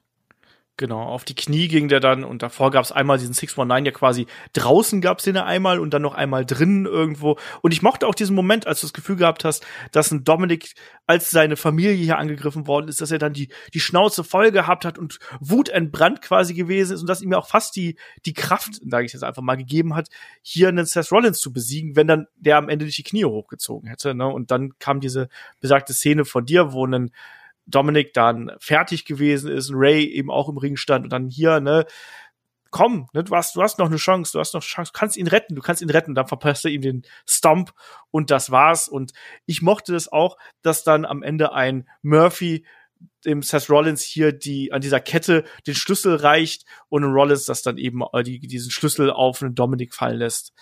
Super verächtlich. Ich fand das von vorne bis hinten richtig gut einfach. Ja, also es hat sehr, sehr viel Spaß gemacht. Und also wie gesagt, wie lange ist jetzt die Story schon dran? Drei Monate? Zweieinhalb? Ja, irgendwie sowas, ja. Also das ist schon echt ziemlich cool. Und ähm, das mag ich. Also, die, sind wir ehrlich, das Ding wird noch weitergehen, natürlich. Also ja. es schreit jetzt ja wirklich alles nach diesem Tag Team Match zwischen, zwischen den beiden Teams. So, so Vater und Sohn ähm, gegen, gegen Rollins und Murphy. Ähm, und dann werden sie sicherlich irgendwann auf kurz oder lang auch ihr, ihre Redemption bekommen aber das ja. war einfach, also das, das war gut. Das, das war so Storytelling Wrestling, wie es sein soll, meiner Meinung nach. Ja, das hat richtig Spaß gemacht. Bleibe ich dabei. Ähm, sowas gehört für mich dazu und das äh, war, war einfach richtig, richtig toll. Ähm, es haben alle von profitiert ähm, muss man ganz klar sagen. Also Dominik hat hier, hat hier davon ganz klar profitiert, weil es für sein erstes Match, das muss man ja auch mal sagen, äh, Chapeau, was er hier abgelegt hat, genauso wie das da einen Pat McAfee äh, bei äh, NXT Takeover getan hat. Ähm, hier war es ja fast doch also, das ist ja noch eine größere Bühne, muss man auch mal ganz klar dazu sagen. Das werden garantiert auch mehr Leute gucken. Und da dann sowas abzuliefern, ähm, das ist schon aller Ehren wert und das hat richtig Spaß gemacht. Bin ich äh, sehr, sehr begeistert von und war ich emotional komplett invested. Und das ist gerade in der heutigen Zeit nicht so leicht, muss ich mal ganz ehrlich sagen. Da haben sie genau. viel richtig gemacht. Das ist wahr. Ähm, ja, kommen wir zum äh, nächsten Match. Es gab dazwischen noch ein bisschen Werbung. WWE Battleground, es gab World of Tanks, wo wir jetzt ja auch äh, Panzer mit WWE-Athleten-Branding drauf haben und all so ein Kram. Und es gibt eine neue äh, 24-Doku, ne? Show Must Go On über WrestleMania. Die muss ich mir noch anschauen. Das habe ich noch nicht geschafft. Ja, da habe ich auch so richtig Bock drauf. Das klingt sehr, sehr interessant. Also, was man da so, das ist ja auch immer für uns so ein bisschen spannend, wenn man da so hinter die Kulissen blicken kann, wie ist das damals abgelaufen, gerade bei so einer besonderen WrestleMania in Anführungsstrichen, die ja nicht mit normalen Maßstäben zu messen ist, bin ich sehr neugierig drauf. Werde ich mir jetzt auch noch die Woche anschauen, auf jeden Fall. Ja, und dann haben wir das Match um die WWE Raw Women's Championship zwischen Sasha Banks und Asuka. Ja, die Vorzeichen sind hier klar. Also Sasha will natürlich ihren Titel behalten, Asuka umso verzweifelter. Äh, Sasha wieder mit Bailey hier unterwegs und äh, attackiert auch sehr, sehr früh das Knie. Aber bei einer Asuka ist es dann eben auch so, dass sie ja quasi äh, kontert, wieder zurück, äh, zurück angreift und solche Geschichten. Und da haben wir eben hier auch die von mir angesprochene Sunset Flip Powerbomb nach draußen übrigens, wo dann auch wirklich ja eine Asuka diesen ja krassen Bump einfach hier nimmt. Äh, wie hat dir der, der, der Kampf gefallen? Also gerade auch in dieser Story-Verflechtung mit dem ersten Kampf des Abends. Ja, also, also du musst ja generell beide Kämpfe, denke ich mal, so in einem eigentlich sehen. Weil es ja letztendlich ein großer Kampf ist. Das ist ja, also ist ja eine große Story. Ähm, die aber trotzdem für sich stehen. Und du hast ja auch hier als, als Teilnehmer drei der besten Frauen, die die WWE zu bieten hat. Ähm, ich sehe noch mal eine Sasha Banks auch um einiges lieber als eine Bailey, weil mir irgendwie ja. eine Banks mehr Spaß macht. So, ich weiß nicht, ich finde die, die kämpft interessanter, die hat irgendwie interessantere Moves. Ähm, von daher hat mir das Mensch hier noch mal besser gefallen. Und du hattest ja auch direkt, also du, du musstest ja gar nicht erst eine Story etablieren, weil die Story, die, die gab's ja schon. Du wusstest schon, welches Körperteil ist angeschlagen, wo, wer, worauf geht jetzt eine Sascha Banks los. Ähm, das, das, das ist ja schon da. Von daher konntest du hier direkt irgendwie reinstarten. Ähm, und letztendlich ging es ja wirklich nur dann auch darum, okay, was wird eine Bailey hier machen? Also wie wird sie sich, also wie oder wird sie sich überhaupt für Sascha Banks opfern? Genau. Da hat man immer so ein bisschen drauf gewartet. Dazwischen, es, es war, da bin ich komplett bei dir. Es war auch ein gutes Match, es war ein schnelles Match, es war auch ein hart geführtes Match. Und ich glaube, der Unterschied zwischen Bailey und Sasha Banks ist auch unter anderem darin, dass Sasha Banks die besitzt eine besondere Art und Weise, wie sie Aktionen auch nimmt. Also ich finde, ähm, die, die stirbt ja auch immer fast tausend Tode bei jedem Match irgendwie, gerade bei den großen Matches und wirft sich da wirklich ähm, rein. Und ich mochte die Art und Weise, wie sie es hier verkauft haben, auch mit dem, dass, dass sie dann eine Knieverletzung hatte und dass sie dann eben die Aktionen ähm, auch kassiert ich fand das cool, dass da auch dieser Punkt gekommen ist, wo dann eben eine Sascha den Frog Splash ähm, hier daneben gesetzt hat, wo dann Bailey sie nochmal aufgebaut hat, so nach dem Motto, hey, mach dir keine Sorgen, Asuka, ihr Knie, ihr Knie ist total fertig und ähm, du bist, wir, wir sind die Besten und überhaupt, du wirst hier den Titel verteidigen, mach dir keine Sorgen und jetzt kämpf weiter und so. Und Aber das Witzige war auch dann einfach, wie danach so Asuka gezeigt wurde, die einfach schreit dann auf Sascha Banks zu. genau. genau. also, der hätte eigentlich nur noch so comedy-mäßig gefehlt, so ein Close-up von Sascha Banks, wo sie sagt, fuck. Weil das Asuka einfach nur so schreit angerannt kommt. Ja, das, genau. das mochte ich irgendwie. Ja, aber das, das war eben auch dann clever gelöst, weil du hast natürlich auch die Asuka, die dann da eben mit Wut und Energie da äh, dem entgegensetzt, während ja Sascha und Bailey ja hier aus den, ich sag's mal jetzt so, falschen Motiven, die falschen Story-Motiven, die wollen ja betrügen und wollen auf ihre unfaire Art und Weise Titel behalten, ähm, ne, und, und, und Asuka, die dann wirklich dann nochmal ihre Mut und ihre Energie im zweiten Match des Abends hier zusammennimmt. Und da haben wir es ja dann auch gesehen. Es gab einen Asuka-Lock, es gab einen Einroller, es gab Bank-Statement. Da wird's dann durchgerollt in den Asuka-Lock zurück. Und da ist dann auch die pure Verzweiflung. Und wir sehen quasi eine Doppelung hier vom ersten Match. Nur, dass es hier eben schief geht, weil eine Bailey eben ausweicht. Ähm, mit auch da mit der Spinning Backfist zwar vom äh, vom Apron befördert wird, aber trotzdem äh, sorgt das dann eben dafür, ähm, dass äh, ja eine, eine Asuka nicht komplett abgelenkt ist, den Asuka Lock ansetzen kann und es Sascha dann ja noch im Asuka Lock nach Bailey schreit und nach Hilfe schreit. Ja, aber die kommt nicht, Kai. Was ein ja, Drama. Die kommt nicht, genau, weil sie sich dann irgendwie nicht dazu entschieden hat, wirklich volle Pulle die die Kugel zu fangen für ihre Freundin. Ähm, ja, wer solche Freunde hat, ne, braucht keine Feinde. Ähm, ich mochte aber wirklich diese, diese Finish-Sequenz sehr, weil ja. es wirklich war, okay, also so, wer tappt jetzt? Ist es jetzt, ist es jetzt der Askalok oder ist es das Bank-Statement? Und dann wird wieder gerollt und gedreht und dann wird doch wieder irgendwie angesetzt und hin und her. Also, ähm, das mochte ich dann, aber natürlich das Wichtige war eben, ähm, eine Bailey hat sich dann doch nicht so eingesetzt für eine Sascha, wie Sascha es für Bailey gemacht hat. Und dadurch so haben es. wir einen neuen, eine neue Raw Women's äh, Championess. Genau, das. Asuka hat hier den Titel wieder zurückgeholt. Und äh, ja, Sascha ist ihren Titel los. Und wir wissen ja, dass da in der Woche bei Payback steht der Titelverteidigung an. Und ja, es wird ja gemunkelt, es könnte natürlich auch sein, dass die äh, beiden dann hier quasi nochmal aufeinandertreffen. Also Asuka und Shayna Baszler ist so ein Paar, was man hier so in den Topf werfen könnte. Gegen Sascha und äh, Bailey halt auch nicht für unmöglich und man führt die Geschichte weiter. Also ich finde es ich find's sehr spannend, wie man das hier macht und ich bin jetzt tatsächlich überraschenderweise wirklich neugierig darauf, wann jetzt endlich dieser Bruch kommt. Und nachdem wir ja lange Zeit gesagt haben, so, boah, diese Geschichte ist für mich sowas von durch, finde ich es jetzt tatsächlich gerade wieder recht spannend. Ich finde es aber trotzdem irgendwie schade, dass dann dass Sascha Banks hier wieder so doof aussieht. Also, weil ich habe auch vorhin gelesen, dass sie, glaube ich, von ihren all ihren äh, Championship-Matches, die sie hatte, dass sie die Titel noch nicht ein einziges Mal verteidigt hat. Dass ja. sie, glaube ich, ähm, 0 zu 5 ist, was Titelverteidigung angeht ähm, was, was den Raw Women's Title angeht. Und das ist dann schon irgendwie schade. Weil auch hier eine, eine Sascha Banks eigentlich gegen eine, angeschlagene, eine fitte Sascha Banks gegen eine angeschlagene Asuka kämpft und hier auch verliert. Ähm, ja, es ist wieder, also ist halt auch irgendwie, weiß ich nicht, mag, also ich finde eine Sascha Banks besser als eine Bailey. Ja, ist natürlich ein bisschen undankbar irgendwo, ne? Aber es ist eben dann auch ihre Rolle hier in der, in der Geschichte, weil ich gehe davon aus, dass sie nachher die Gute sein soll, die ja, hier. Ja, habe ich ja gesagt. Also. Ne? Dann auf kurz oder lang hoffentlich dann auch bei den Titel abnimmt und dann wieder bei der Verteidigung äh, scheitern darf. Vielleicht. Aber wie bewertest du denn jetzt hier diese äh, ja, Damen-Match-Sequenz, diese beiden Matches zusammen? Also war das was, was den, den SummerSlam bereichert hat? Weil wir waren ja schon so ein bisschen skeptisch im Vorfeld. So zweimal Asuka innerhalb dieser Geschichte. Mhm. Also hier stand ja dann doch schon eher die Story im Vordergrund. Wenn du jetzt einfach gesagt hättest, okay, du hast irgendwie bei einem normalen Event Bailey gegen Asuka oder halt Asuka gegen Sasha Banks und die kämpfen vernünftig gegeneinander, hättest du bessere Matches gehabt. Definitiv bessere Matches. Aber ich hatte mit denen hier irgendwie dann doch meinen Spaß. Die haben ja auch den Zweck erfüllt, den sie erfüllen sollten. Ähm, Sascha gegen Asuka war definitiv noch mal besser, meiner Meinung nach. Ähm, von daher, also es sind jetzt keine Matches, die ich mir nochmal anschauen werde.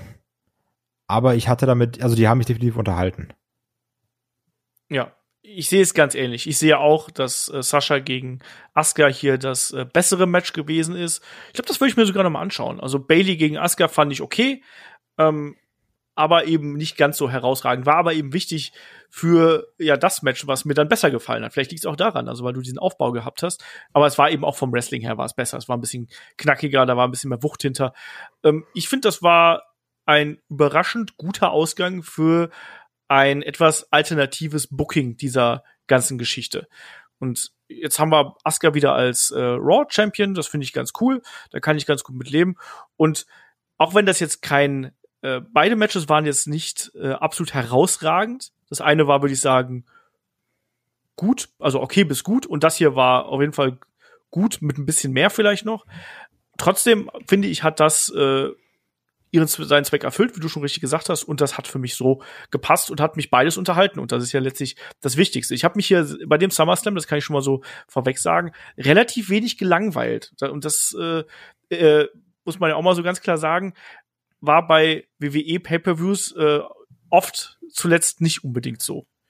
Ja, das Oder? ist wahr. Also, aber lag halt auch wirklich, wirklich vielleicht hieran, dass du viele Storyline-Matches hattest.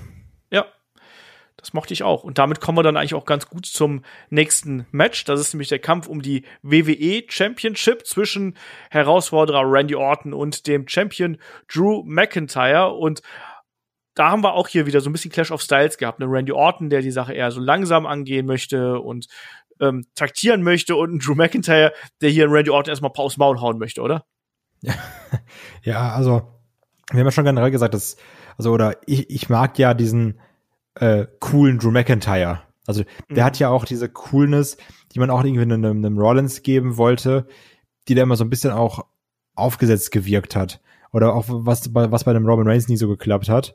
Aber ähm, ich finde schon, also Drew McIntyre ist cool. Und also auch so, so Badass-mäßig cool. Und das bringt er gut rüber.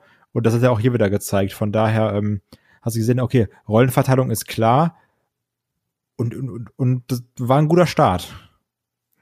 Ich mochte dann hier auch wie dann Randy Orton quasi so ein bisschen der clevere gewesen. Ich fand diesen einen Spot total raffiniert, wo, wo er den Dropdown gemacht hat und noch ganz kurz den äh, McIntyre am, am Bein gepackt hat irgendwo und der dadurch in Staucheln geraten ist, so als ersten Hint fand ich total clever. Und auch als dann diese Phasen, diese Offense-Phasen von einem, äh, von, einem, von einem Orten gekommen sind, wo er dann auch mal einen McIntyre draußen auf das äh, Kommentatorenpult geworfen hat, ähm, da hat man dann gesehen, dass, dass äh, Orton eher so ein bisschen diesen Ansturm abgewartet hat.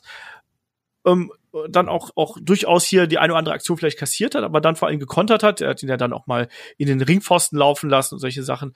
Und äh, ich fand, das war insgesamt äh, haben sich auch hier wieder die beiden Charaktere gut gezeigt und ich mochte den Aufbau und gerade dass ein Orten hier auch wieder jede Möglichkeit nutzt, um zu betrügen und um ja die Grenzen zu überschreiten. Auch diese Szene, wo er dann im Figure 4 gewesen ist, wo er dann als einzige Chance, sich zu befreien, es gesehen hat, den, den Ref quasi auf sich zu ziehen oder auf den Boden zu ziehen, runterzureißen und dann einem McIntyre ins Auge zu stechen. Fand ich cool. ja, das, das ist halt, das, das ist halt unser, äh, unser Randy, ne? Das, ja. Äh, ach nee, das, das mochte ich schon, aber trotzdem muss ich auch sagen, ähm, manchmal verliert mich dieser sehr methodisch kämpfende Randy Orton in einem Match auch. Weil irgendwann habe ich diesen Punkt, so, dann, dann geht es irgendwie zwölf Minuten und dann wird wieder so ganz langsam um Gegner rumgelaufen und irgendwie so, Mann, jetzt mach doch mal fertig da. Also, ähm, also ich habe, also manchmal schwingt dieses methodisch Kämpfen bei mir auch sehr stark in, okay, das langweilt mich jetzt ab. Kann ich verstehen.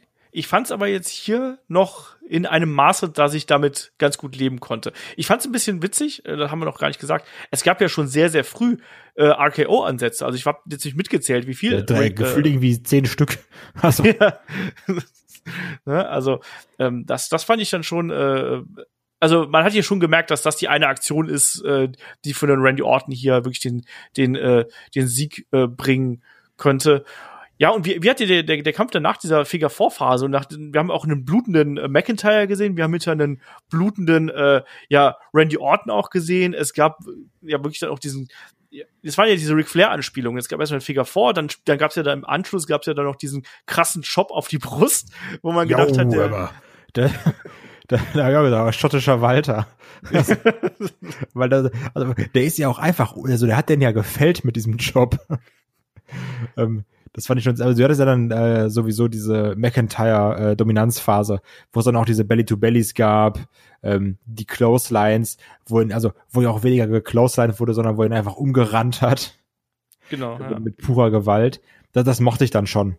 Weil, weil dann auch so ein, wo du auch gemerkt hast, okay, McIntyre hat es auch hier auch nochmal in, in einen anderen Gang geschaltet.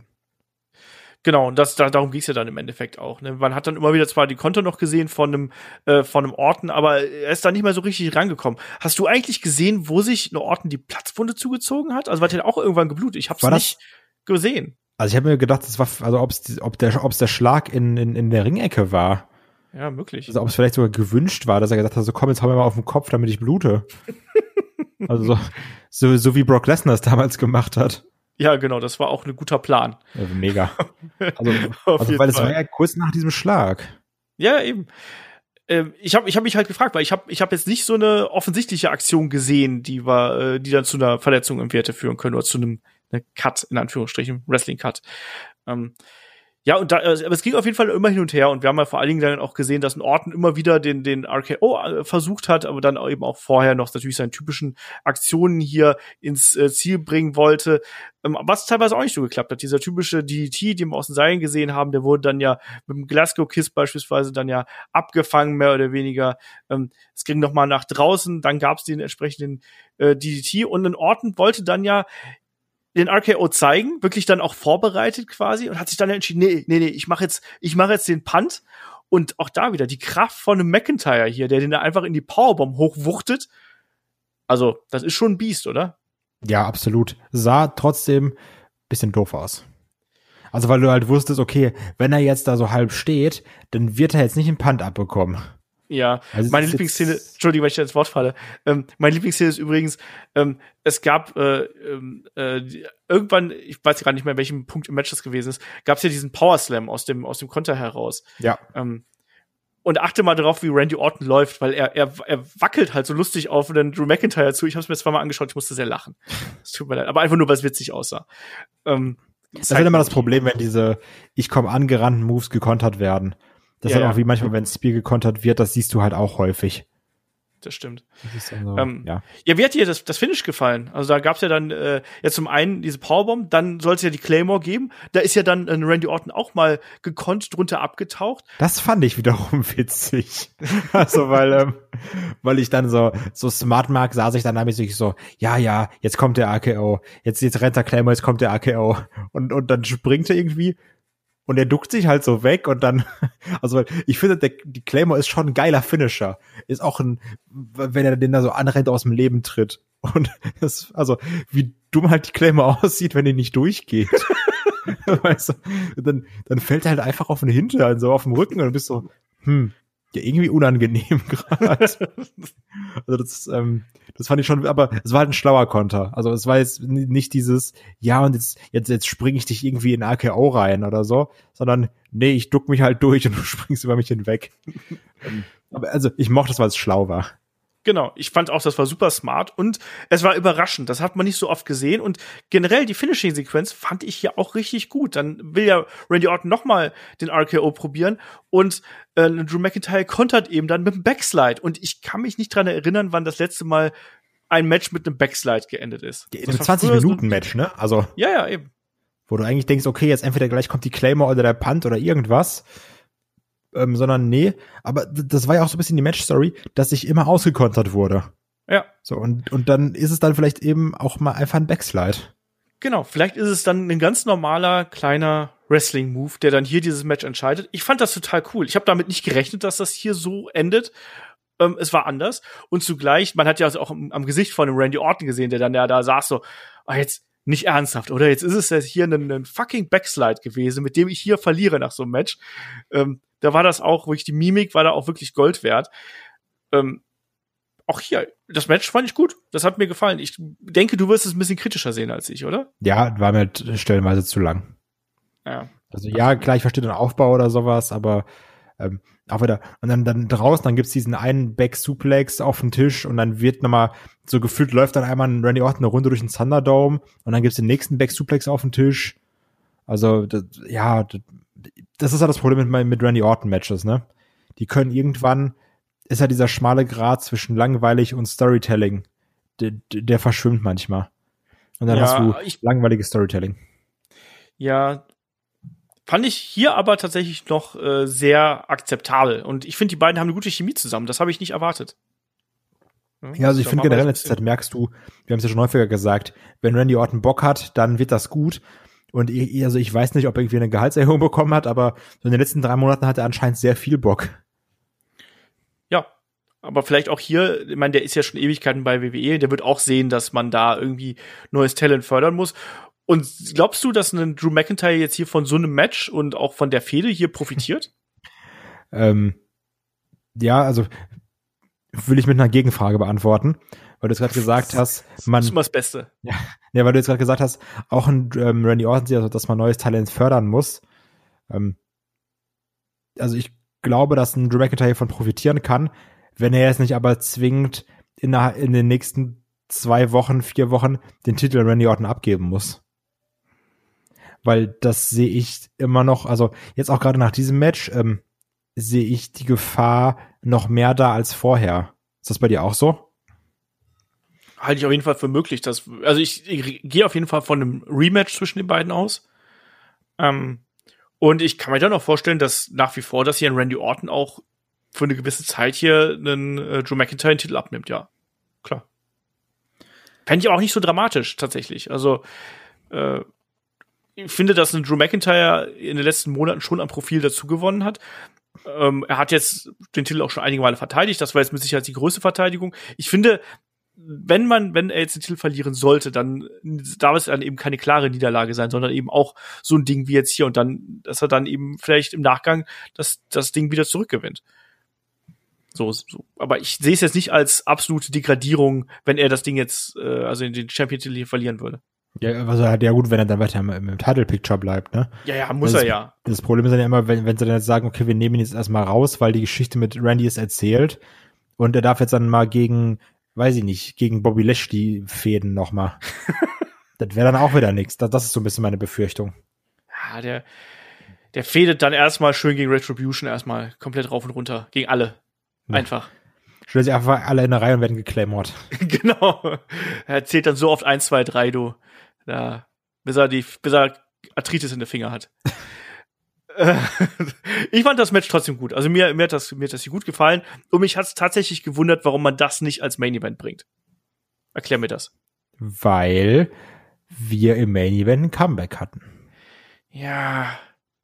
Aber der Main Event war schon nicht so gut, muss man mal ganz klar so sagen. Kommen wir da mal zum Hauptkampf hier. Da haben wir natürlich das Match um. Ah nee, wir haben erstmal eine Ankündigung. Fast vergessen. Ähm, Keith Lee tritt bei Raw auf.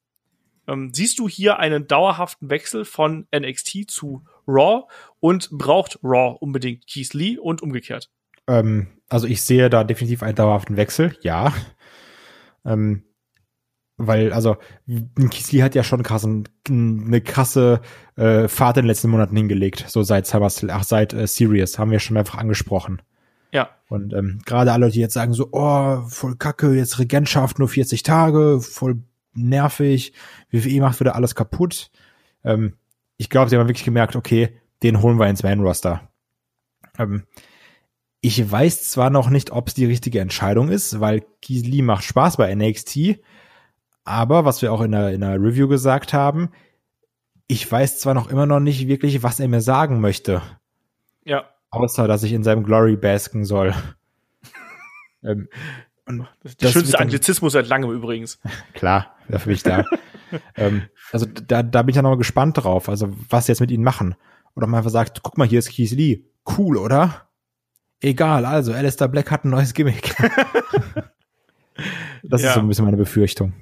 Genau, das wird sich zeigen. Ähm, er braucht auf jeden Fall noch ein bisschen Charakter und ein bisschen äh, Kontur irgendwie in seiner Persönlichkeit, weil nur der krasse Superhero-Typ ähm, da, das, dafür reicht's halt eben dann doch nicht. Und äh, erklärt natürlich auch, weshalb er hier den Titel gegen Karen Cross verloren hat. Also es gibt noch immer kein Update übrigens. Ich habe noch nichts gelesen, was die Verletzung von Karen Heute Cross soll es sein, also das MRT. Na gut, dann werden wir wahrscheinlich dann äh, in den kommenden Tagen Morgen dann vielleicht, so. ja, werden wir wahrscheinlich dann äh, im nächsten Podcast dann drüber reden können. Ja, ähm, ich weiß auch nicht genau, wo man ihn da hinstecken möchte. Natürlich der, der, der äh, kleine Nation of Domination Olaf in mir hat natürlich gedacht, Mensch, äh, steck doch einfach Keith Lee zu Hurt Business. Habe ich mir auch gedacht und dann haben wir gedacht, die, die werden den bestimmt auf die andere Seite stecken. Dann irgendwie halt zu Apollo Crews und dann heißt es, ach komm, jetzt wir beide als Freunde kämpfen gegeneinander. Äh, ja. Stimmt. Wird natürlich auch gehen. War nicht Keith Lee und Apollo Crews auch mal äh, in den Indies ein Tag-Team? Das sind so Sachen, die du weißt. Nicht ich. Ich bin mir gerade nicht tausend Prozent sicher, aber äh, gut, gut möglich, sagen wir es mal so. Ja, auf jeden Fall werden wir den bei Raw sehen und mal schauen, ob äh, er da den nächsten Schritt gehen kann. Das wird ja auch mal spannend sein zu sehen. Ich hoffe, dass man sich da einen Plan ausgedacht hat und nicht ihn einfach nur hochholt, weil wir brauchen irgendjemand Neues quasi. Ja, genau, das ist die Befürchtung. Ja, deswegen. Schwierig. Ähm, gab noch ein bisschen Werbung für den WWE-Shop und dann gab es den Main Event. Und der Main Event ist das Universal Championship Match zwischen dem Monster Among Men Braun Strowman und dem Fiend Bray Wyatt. Also Monster gegen Monster. Es gab auch zigfach King Kong gegen Godzilla Anspielungen hier im äh, Kommentar. Ähm, ich weiß auch nicht. Also irgendwie dieses Match hat mich sehr ratlos hinterlassen, weil es irgendwie es war nicht so richtig schnell, es war nicht so richtig langsam, es wurde viel genosellt, es wurde viel, ähm, ja, viele heftige Aktionen irgendwo gezeigt, die dann aber irgendwie an Bedeutung verloren haben, dadurch, dass dann einer der beiden sofort wieder dann stand. Ich fand den Kampf ganz merkwürdig und nicht auf eine gute Art. Wie war es bei dir? Ja, also das sollte hier wirklich ähm, dieser Monster Clash werden, ne? Somit, ja, die brauchen ganz viele Moves, damit sie überhaupt mal irgendwas merken. Ähm, weil passend dazu, da gab es dann irgendwann Move nach Move nach Move, ähm, so innerhalb der ersten, weiß ich nicht, fünf Minuten. Und auf einmal gab es dann diesen Running Power Slam von äh, Strobe und dann kam der Fiend, glaube ich, auch bei eins oder sowas raus oder bei zwei, ich weiß es gar nicht mehr. Ja, ich habe mir Two-Count aufgeschrieben, ja, aber dann, kann auch bei die, eins gewesen sein. Und dann sagen die Kommentatoren, oh krass, der Fiend kam raus und erst dann habe ich realisiert, ach ja, warte mal, das war ja sein Finisher.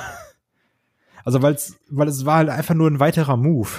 Ja, und das war eben das Problem hier an der ganzen Geschichte. Es gab ja auch quasi nach, nach äh, kürzester Zeit, also erstmal hat ja, hat ja Strowman die erste Aktion genoselt, dann gab es ja schon den äh, Yuranagi hier von einem äh, Fiend. Und der dann sehr geil aussah übrigens. Also, absolut. Der war richtig, richtig kräftig.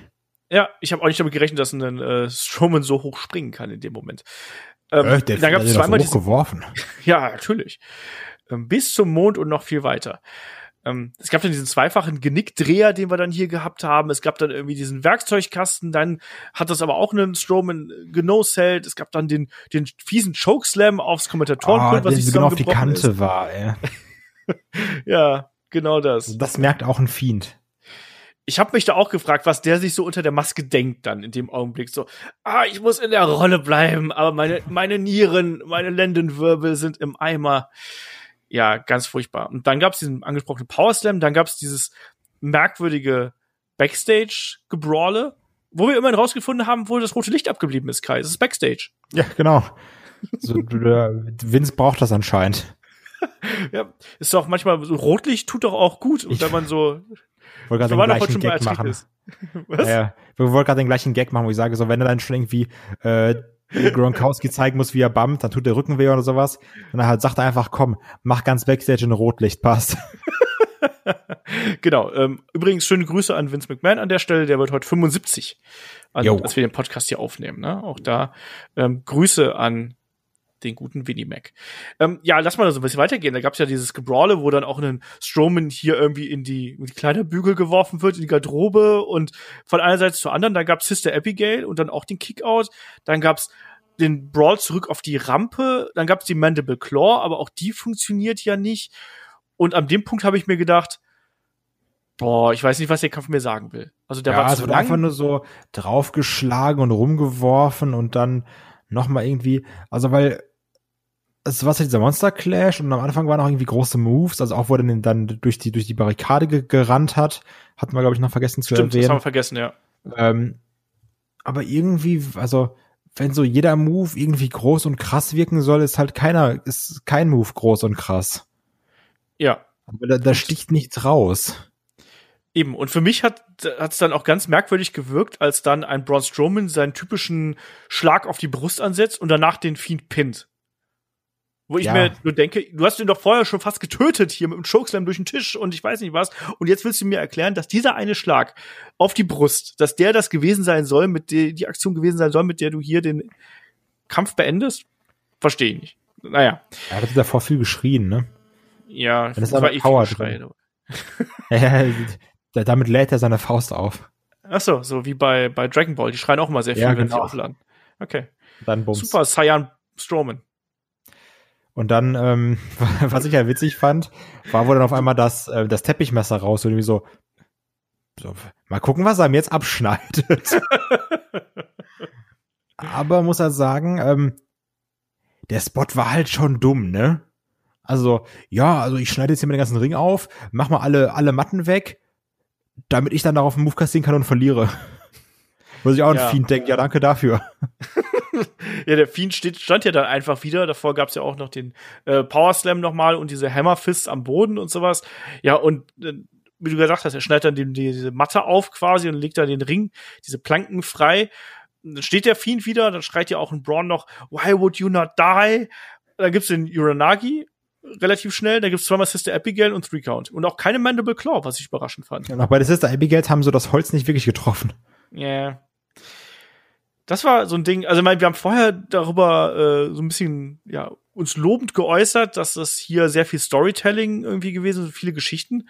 Also die Geschichte, die ist an mir vorbeigegangen und hat mich überhaupt nicht abgeholt. Und ich bin ja sonst jemand, der durchaus diverse Fiend-Matches schon irgendwie zumindest verteidigt hat in einem gewissen Maße. Das hier hat mir halt überhaupt nicht gefallen. Ja, also mir ging es irgendwie auch so. Also ich glaube, hier wohl sollte irgendwie so dieser große Brawl dargestellt werden, aber also ich fühlte mich als Zuschauer so ein bisschen verloren in dem Ding, weil ich nicht wusste, was soll mir mit irgendwas gesagt werden, außer hier kämpfen gerade zwei Monster gegeneinander. Ähm, weiß ich, also ich, ich muss aber auch sagen, die, diese ganze Feder hat mich nicht wirklich begeistert. Also, und weiß auch nicht, was jetzt aus einem Braun Strowman werden soll, weil er ist jetzt ja nicht mehr der, haha, ich bin funny Braun Strowman, ich renne irgendwie mal drei Runden um den Ring und laufe dabei vier Leute um, sondern der ist jetzt ja schon ein bisschen äh, kaputt. Ja, das ist vollkommen richtig. Also, ich hab das hier nicht gesehen und auch dafür, dass es dieser Monster Clash gewesen sein soll, war es dann irgendwie auch nicht gewaltig genug. Also da haben mir diverse andere Matches, äh, keine Ahnung, wir haben noch vor, vor, vor einigen Monaten, Jahren hatten wir zum Beispiel diesen Four-Way mit Braun und äh, Roman und äh, Brock damals und ich glaube Samoa Joe war glaube ich auch noch dabei, wenn ich mir das nicht komplett vertue. Das war halt irgendwie krass, weil da auch in der schnellen Abfolge, aber das hier war irgendwie so ein bisschen zu zäh, zu lethargisch dann auch zwischendurch und irgendwie No-Sellen und nicht verkaufen um des Nicht-Kaufens willen. Also, das hat für mich überhaupt nicht funktioniert. Und jetzt ist auf jeden Fall ein Braun Strowman hier seinen Titel wieder los. Ähm, nach zwei Sister Abigail und diesem uh, Uranagi. Und wir haben gedacht, hier könnte dann ein Fiend munter feiern und könnte jubeln, aber Kai, nix ist, der gute Roman ist zurück. Was sagst du dazu? Ähm, ja, also es ist halt schon ein bisschen schwierig. Ich habe auch echt überlegt, ob wir jetzt, im, im, ob wir das, das unser Intro nicht zu Headlock der Pro Wrestling Podcast, sondern so vielleicht heute für die Ausgabe in Headlock der Heuchler Podcast ändern sollen. Ähm, weil ich habe mir schon sehr vermisst. Also jetzt, wo ich ihn gesehen habe, ähm, wir haben den schon sehr für äh, so für selbstverständlich genommen, den Roman. Weil als ich den auch gesehen habe, also generell ist er ist ja ein Tier geworden. Man hat ja schon die Bilder gesehen, ne?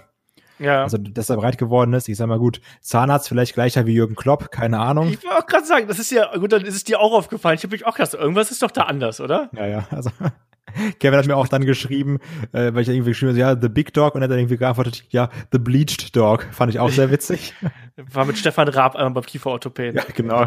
mit, mit, mit Raab, Kloppo und, und Roman saßen dann jetzt zusammen. Ähm, ja, gibt's natürlich auch schon wieder ganz viele Memes drüber, bla bla. ist auch alles lustig. Ähm, aber ich fand's halt auch einfach, also ich habe mich unnormal gefreut, ihn wiederzusehen. Weil du gemerkt hast, so, was wir auch schon in der Preview angesprochen haben, ja, wie ist es so mit den Stars und sowas? Du hast gemerkt, ey, da ist gerade ein Star im Ring. Ja. Das hat man auf jeden Fall. Und, und er war ja auch nicht der, ich hau dir jetzt nieder und äh, mach dann Ur äh, Roman Reigns, sondern er war hier wirklich Mr. No Bullshit, um diesen blöden äh, Slogan mal zu nehmen. Und er hat ja die einfach Ganz umgemäht. Nickname. das war die zweite Anspielung übrigens auf Marius Alani, die ich hier schon untergebracht habe.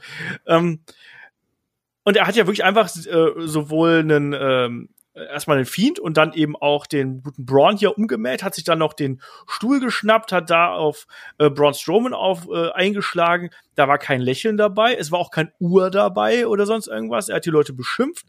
Ähm, hier von nach dem Motto. Ja. Also weißt du genau, was er, was er gesagt hat? Weil ich habe es nämlich genau. Ich habe hab den genauen Wortlaut. Deswegen. Ich habe mir auch ein paar Sachen aufgeschrieben, aber dann darfst du erstmal zitieren, wenn du möchtest. Okay, weil was ich jetzt ziemlich cool fand, ist, wo er dann zu äh, Braun Strowman meinte, hier, I made you, you wouldn't be a monster without me. Äh, ja. Was ich aber noch viel geiler fand, war dann eben beim Fiend, äh, wo er dann den Titel genommen hat, hier dieses This has always been mine, you're just a freak with a mask, you can't handle the responsibility. Wo ich mir gedacht habe, so, yo, jetzt endlich sagt das mal einer hier. also, das, das, das war schon echt geil. So, und das ist ja auch das Interessante jetzt eigentlich, ne? Weil wir haben schon so ein paar Mal so diese, diesen anderen Roman Reigns gesehen. Und er war hier auch nicht der, der in irgendeiner Art und Weise sich gefreut hat, wieder da zu sein, sondern er ist wirklich so zurückgekommen und hat ja auch auf seinem T-Shirt stehen gehabt, in Brock Lesnar-Manier, wreck everyone and leave. Also so ein bisschen in der Anlehnung daran. Ich will das Shirt übrigens haben, ne? Ich war schon im Shop, hab mir gedacht, nee, 30 Euro bezahle ich dafür jetzt nicht. ich warte, bis es im Sale ist. Du bist auch eine alte H. Punkt, Punkt, Punkt, ey. Hupe. ähm, nein, aber was ist das jetzt von Roman? Ist das jetzt der erste, ist das ein Heel-Turn? Ist das einfach nur, er ist jetzt wieder der Einzelgänger? Kommt er morgen wieder an und sagt, this is my yard? Oder I'm not a bad guy, I'm not a good guy, I'm just the guy? Was ist das?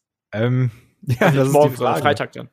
Also, weil im Internet hast du ja schon so, ähnlich ist er da, der Roman Reigns Heel Turn. Ich bin so, Bruder, tritt mal auf die Bremse. Also, ich weiß ja nicht, was du da geguckt hast, aber ähm, ich bin halt erstmal gespannt.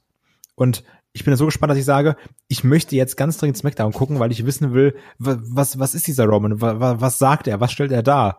Außer sehr weiße Zähne. Das stimmt. Ich wollte gerade sagen, du bist, du bist so gespannt, dass du diese Spannung unterbrechen möchtest, indem du dir ein T-Shirt kaufst. Ja. Und Eiscremewaffeln. Ja, wie, also Marketingmaschine rollt auf jeden Fall. no, ich finde das schon wirklich cool. Und ähm, ja, deswegen, ich werde es mir irgendwann zulegen. Und dann bin ich ganz großer Roman Reigns Fan. Ja, War ich ja schon, ich habe ja schon immer gesagt, der ist überragend. Ja, also ich fand hier seine Mimik eben sehr interessant, dass da kein Lächeln oder sonst irgendwas, sondern Wut, Entschlossenheit, all das, aber eben auch äh, relativ wenig Positives irgendwo. Und ähm, du hast gesagt, körperlich eine absolute Maschine, ein absolutes Biest, äh, hat dann am Ende noch mit dem Titel da posiert. Ähm, ich fand's auch, ich fand's auch interessant. Ich bin jetzt nicht total außer Hose gesprungen deswegen, aber ich finde es auf jeden Fall eine spannende Entwicklung. Aber ich glaube halt, das mit Fans, ne, das wäre richtig abgegangen. Ja klar, das werden Also- wir aber noch so oft sagen. Ja, ich werde es auch nicht müde zu sagen, Ja, das merke weil es ich mich schon. ärgert. Ja, es wird sich aber auch erstmal nicht ändern lassen einfach. Und da müssen wir jetzt einfach mit durch. Aber es war auf jeden Fall ein guter Abschluss, der natürlich als Cliffhanger, das haben wir ja sehr oft ähm, bemängelt, gerade bei WWE, egal ob es bei Pay-Per-Views ist oder auch bei normalen Weeklies, dass man keine Cliffhanger mehr platziert. Und ich finde, das hat man hier sehr, sehr gut getan mit diesem, mit dieser ganzen Geschichte. Ja, absolut. Also ich habe jetzt noch ein bisschen die Befürchtung, dass man sagt, ach übrigens Payback, äh, Roman gegen den Fiend, äh, drei Spears Ende, Roman ist neuer Universal Champion. Ich glaube, damit könntest du auch sehr viel wieder kaputt machen.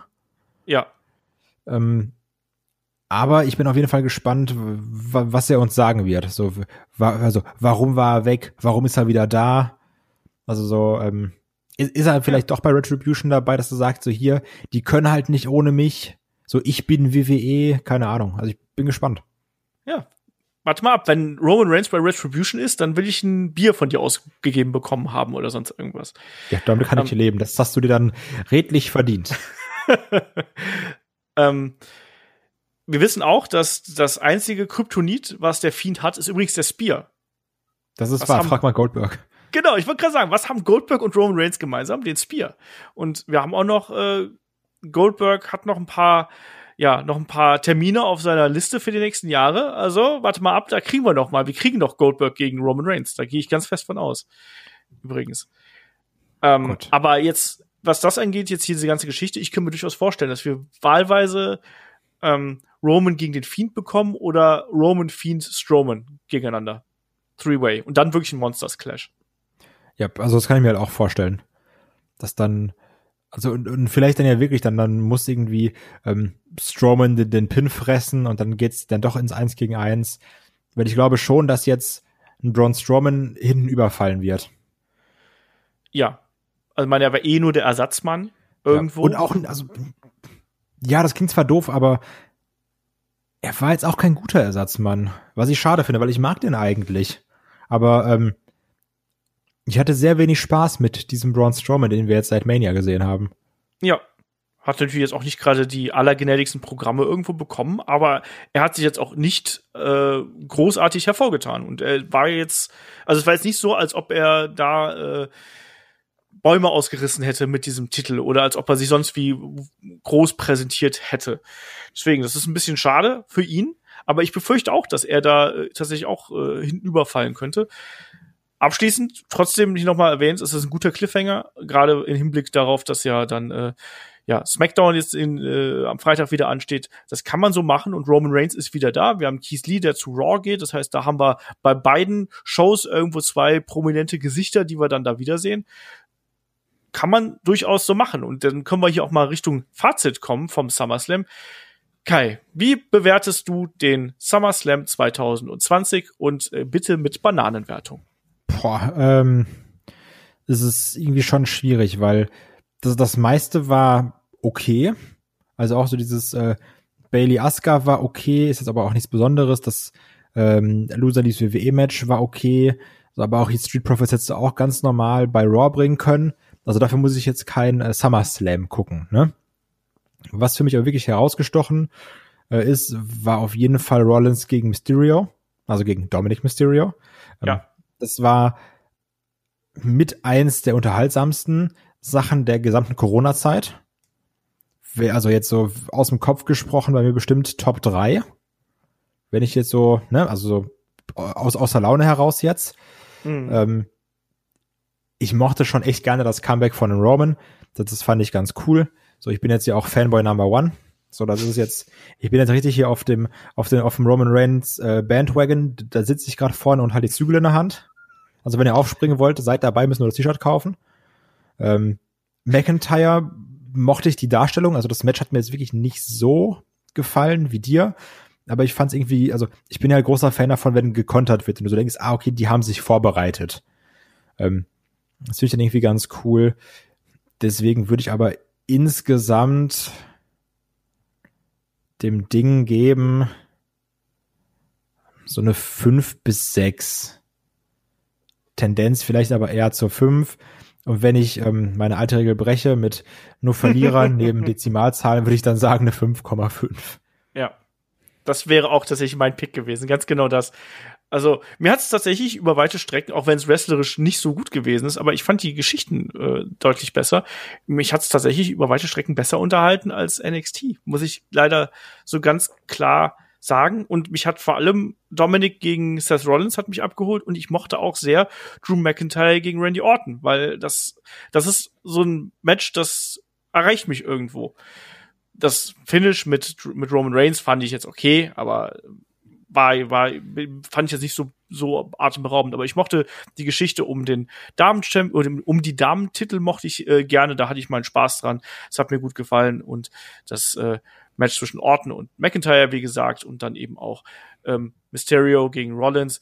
Die Undercard, ja, das war eben ein bisschen bessere Raw-Show, wenn man jetzt mal Mandy Rose und Sonny Deville und äh, Street Profits und Andrade gegen Angel Garza, äh, Andrade und Angel Garza gegen Street Profits hier nimmt. Das hätte ich da auch nicht unbedingt gebraucht. Main Event fand ich ein bisschen underwhelming, um dieses wunderschöne Wort mal zu verwenden. Aber insgesamt fand ich das äh, echt eine recht gute Geschichte und ich fand auch, dass die Atmosphäre hier diesmal ganz gut gepasst hat. Also das, oder wie, wie hast du das gesehen hier? Wir haben eingangs ja so ein bisschen Thunderdome erwähnt. Hast du zwischendurch gedacht, Mensch, äh, das ist ja ganz okay, es fühlt sich fast wieder wie ein normaler Wrestling-Event an, oder hast du zwischendurch nochmal dran gedacht, ja, okay, ist eben Thunderdome, ne? Nee, also ich habe jetzt, also ich war nie ansatzweise dran zu sagen, das ist wieder ein normaler Event. Okay. Davon war ich weit entfernt. Ähm, aber du hattest hier auf jeden Fall Pay-per-view-Feeling. So durch, durch das Pyro, durch die Entrances, durch die andere Aufmachung natürlich. Die Frage ist jetzt halt, wie, wie wird es sein, wenn jetzt aber auch Raw SmackDown immer im Thunderdome sind, was sie ja sein werden natürlich. Ähm, ob dann das, das Pay-Per-View nicht so hier heraussticht. Weil jetzt war es ja wirklich dieser Cut von, wir hatten eigentlich die ganze Zeit das Performance Center, dann klar einmal bei SmackDown schon mal den Thunderdome und jetzt eben beim SummerSlam. Das wirkt jetzt ja wie so eine, ähm, wie, wie eine, wie eine Pay-Per-View-Stage erstmal. Das stimmt. Da ist natürlich die Frage, wie es dann in zwei Monaten aussieht, wenn wir den jetzt jede Woche zweimal sehen. Und jetzt kommende Woche sogar dreimal. Ähm, aber es war auf jeden Fall besser gelöst. Ich im Gegensatz zu irgendwie Fußball bei der Zone mag ich auch hier dann die eingespielten Fangeräusche, weil dieses Grundrauschen irgendwie dann doch ganz gut ist. Weil gerade beim Wrestling merkst du dann irgendwie, yo, die catchen da gerade in einer leeren Halle. Deswegen mochte ich auch irgendwie, dass dann die Wrestler im Performance Center so ein bisschen Krach gemacht haben, also so die, die drumherum standen. Mhm. Ähm, ja, also ich weiß echt noch nicht, was ich von diesem Thunderdome halten soll. Weil ich bin schon, gut, klar, natürlich, äh, ich habe ja auch keine gute, gute Aufmerksamkeitsspanne, wie wir wissen. Ähm, manchmal bin ich schon sehr abgelenkt von den Sachen, die auf diesem Bildschirm da passieren. okay. Das sehe ich halt gar nicht. Ich, ich freue mich dann eher darum, dass man dann mal hier, dass sich da jemand so ein bisschen bewegt und dass da hinten so ein bisschen was passiert. Also, ähm, aber um das hier so ein bisschen abzuschließen, also wir sind jetzt ja auch nicht super äh, negativ dem Event gegenüber und das spiegelt sich auch so ein bisschen tatsächlich bei euch da draußen wieder, weil ich habe ja bei YouTube mal so eine kleine Umfrage gemacht, wie hat euch der Event gefallen? Da haben jetzt aktuell, wenn wir jetzt hier reinschauen, 81 Leute mitgemacht und immerhin haben von denen ja knapp 80 Prozent gut oder befriedigend angegeben finde ich fair, muss ich ganz ehrlich sagen. Also das war schon insgesamt äh, eine solide Kiste, die abgeliefert worden ist und gut bis befriedigend. Da kann ich, äh, da stimme ich mit ein, muss ich sagen, oder? Ja, auf jeden Fall. Also das sowieso. Ja, also hat dann so gepasst und dann können wir ja eigentlich auch hier das Programm für die äh, kommende Tage ja nochmal oder für die kommende Woche quasi hier so ein bisschen aufrollen, weil Kai, wir beide haben ja noch ein bisschen was dann vor der Brust und weil ja Payback dann in der Nacht vom Sonntag auf Montag ist, würde es relativ wenig Sinn machen, ähnlich wie jetzt äh, an diesem Wochenende, dann eine Preview oder eine, eine Wochenzusammenfassung zu bringen äh, und die erst am Sonntag zu bringen, weil dann äh, sprechen wir über Payback und Payback findet in der Nacht statt. Das bringt euch nichts, weil dann müsst ihr den Podcast sofort hören und habt keine Zeit dafür und das wäre auch ein bisschen blöd. Deswegen rollen wir quasi den Wochenend-Podcast zum ersten Mal, glaube ich, in der Headlock-Geschichte einen Tag vor. Den legen wir jetzt auf den Samstag da besprechen wir dann Raw und SmackDown, die wichtigsten Geschehnisse, die da vorgekommen sind und äh, blicken natürlich dann auch ein bisschen voraus auf Payback. Das ist ganz wichtig. Am Sonntag habe ich dann eingeplant, haue ich dann Head-to-Head -Head raus. Da haben wir noch äh, ein bisschen was auf Halde. Da haben wir den Neustart von der WCW damals, als der große Reset-Button geknüpft worden, äh, gedrückt worden ist. Das hauen wir dann am Sonntag raus. Dann habt ihr da auch noch was zu hören. Das heißt, da gibt's dann wieder einiges auf die Ohren hier im Free-Feed. Und wir haben natürlich dann auch die Review, die ist natürlich dann auch äh, in der kommenden Woche geplant. Und für unsere Unterstützer haben wir natürlich dann diese Woche auch was. Da äh, übernehmen dann diesmal der Kai, der Chris, nein, der David, der Chris und der Shaggy den Dienst. Mann, ey, ich hab, will immer nur mit dir podcasten, Kai. Ja, das ist gut. Da kann man es verübeln, ne? Ja, du bist always on my mind, wie man so schön sagt. ähm, nein, auf jeden Fall die drei übernehmen dann ähm, da einmal No Holds Barred. Ähm, das wird wieder sehr witzig, vor allem weil Chris ja auch schon ähm, das nächste Kapitel von der Elf, den sie Olf nannten, wieder geschrieben hat. Ähm, wir haben das Match of the Week wieder. Wir haben nächste Woche äh, neuen Monat. Da wird auch noch mehr Podcasts kommen. Schaut da gerne bei uns auf den ähm, Kanälen vorbei, auf Facebook, Twitter, äh, Instagram und so. Da haben wir das ganze Programm veröffentlicht. Das ist jetzt hier ein bisschen umständlich. Und wenn ihr noch viel, viel mehr von uns hören möchtet oder auch einfach ja sagt, Mensch, ich finde es so cool, dass ihr Jungs hier so viele Podcasts einfach mal so raushaut. Dann schaut gerne mal bei Patreon und bei Steady vorbei. Gerade jetzt dann vielleicht zum neuen Monat könnt ihr sagen, komm, dann schmeißen wir denen da was in Pod und ihr kriegt dafür ja auch richtig, richtig viel. Also wir sind mittlerweile bei so zwei bis drei Podcasts, Bonus-Podcasts pro Woche, die wir da raushauen. Ähm, da freuen wir uns natürlich sehr drüber, wenn ihr uns da unterstützt. Ähm, weil es ist auch ein bisschen Arbeit, oder? So zwischendurch mal.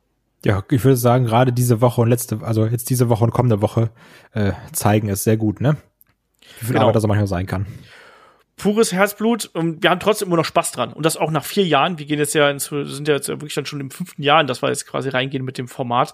Also, ähm, wie gesagt, wenn ihr da noch ein bisschen mehr von uns hören möchtet, schaut da gern bei äh, Patreon und bei Steady vorbei. Unterstützt uns da aktuell tatsächlich bevorzugt bei Steady, weil der Dollarkurs so scheiße ist und wir bei Patreon noch nicht umstellen können. Also, schöne Grüße an Donald Trump. Hast du gut gemacht, äh, was da passiert gerade. Ähm, und in dem Sinne, wir hören uns hier dann am Samstag wieder, äh, gleiche Stelle, wie immer. Und äh, ja, lasst uns gern auch natürlich ein Abo da, wenn ihr auf YouTube hier hört. Lasst uns gern irgendwie eine schöne Bewertung da. Das haben schon die ersten gemacht bei ähm, Podcast Addict, wenn ihr Bock habt oder auch wenn ihr einen iTunes-Account habt und ähm, äh, euer Pod äh, unser Podcast euch gefällt, lasst da gerne eine positive Bewertung da. Und dann hören wir uns am Samstag und am Sonntag hier im Free Feed wieder bei Headlock, dem Pro Wrestling Podcast. Dankeschön und bis zum nächsten Mal. Macht's gut. Tschüss. Tschüss.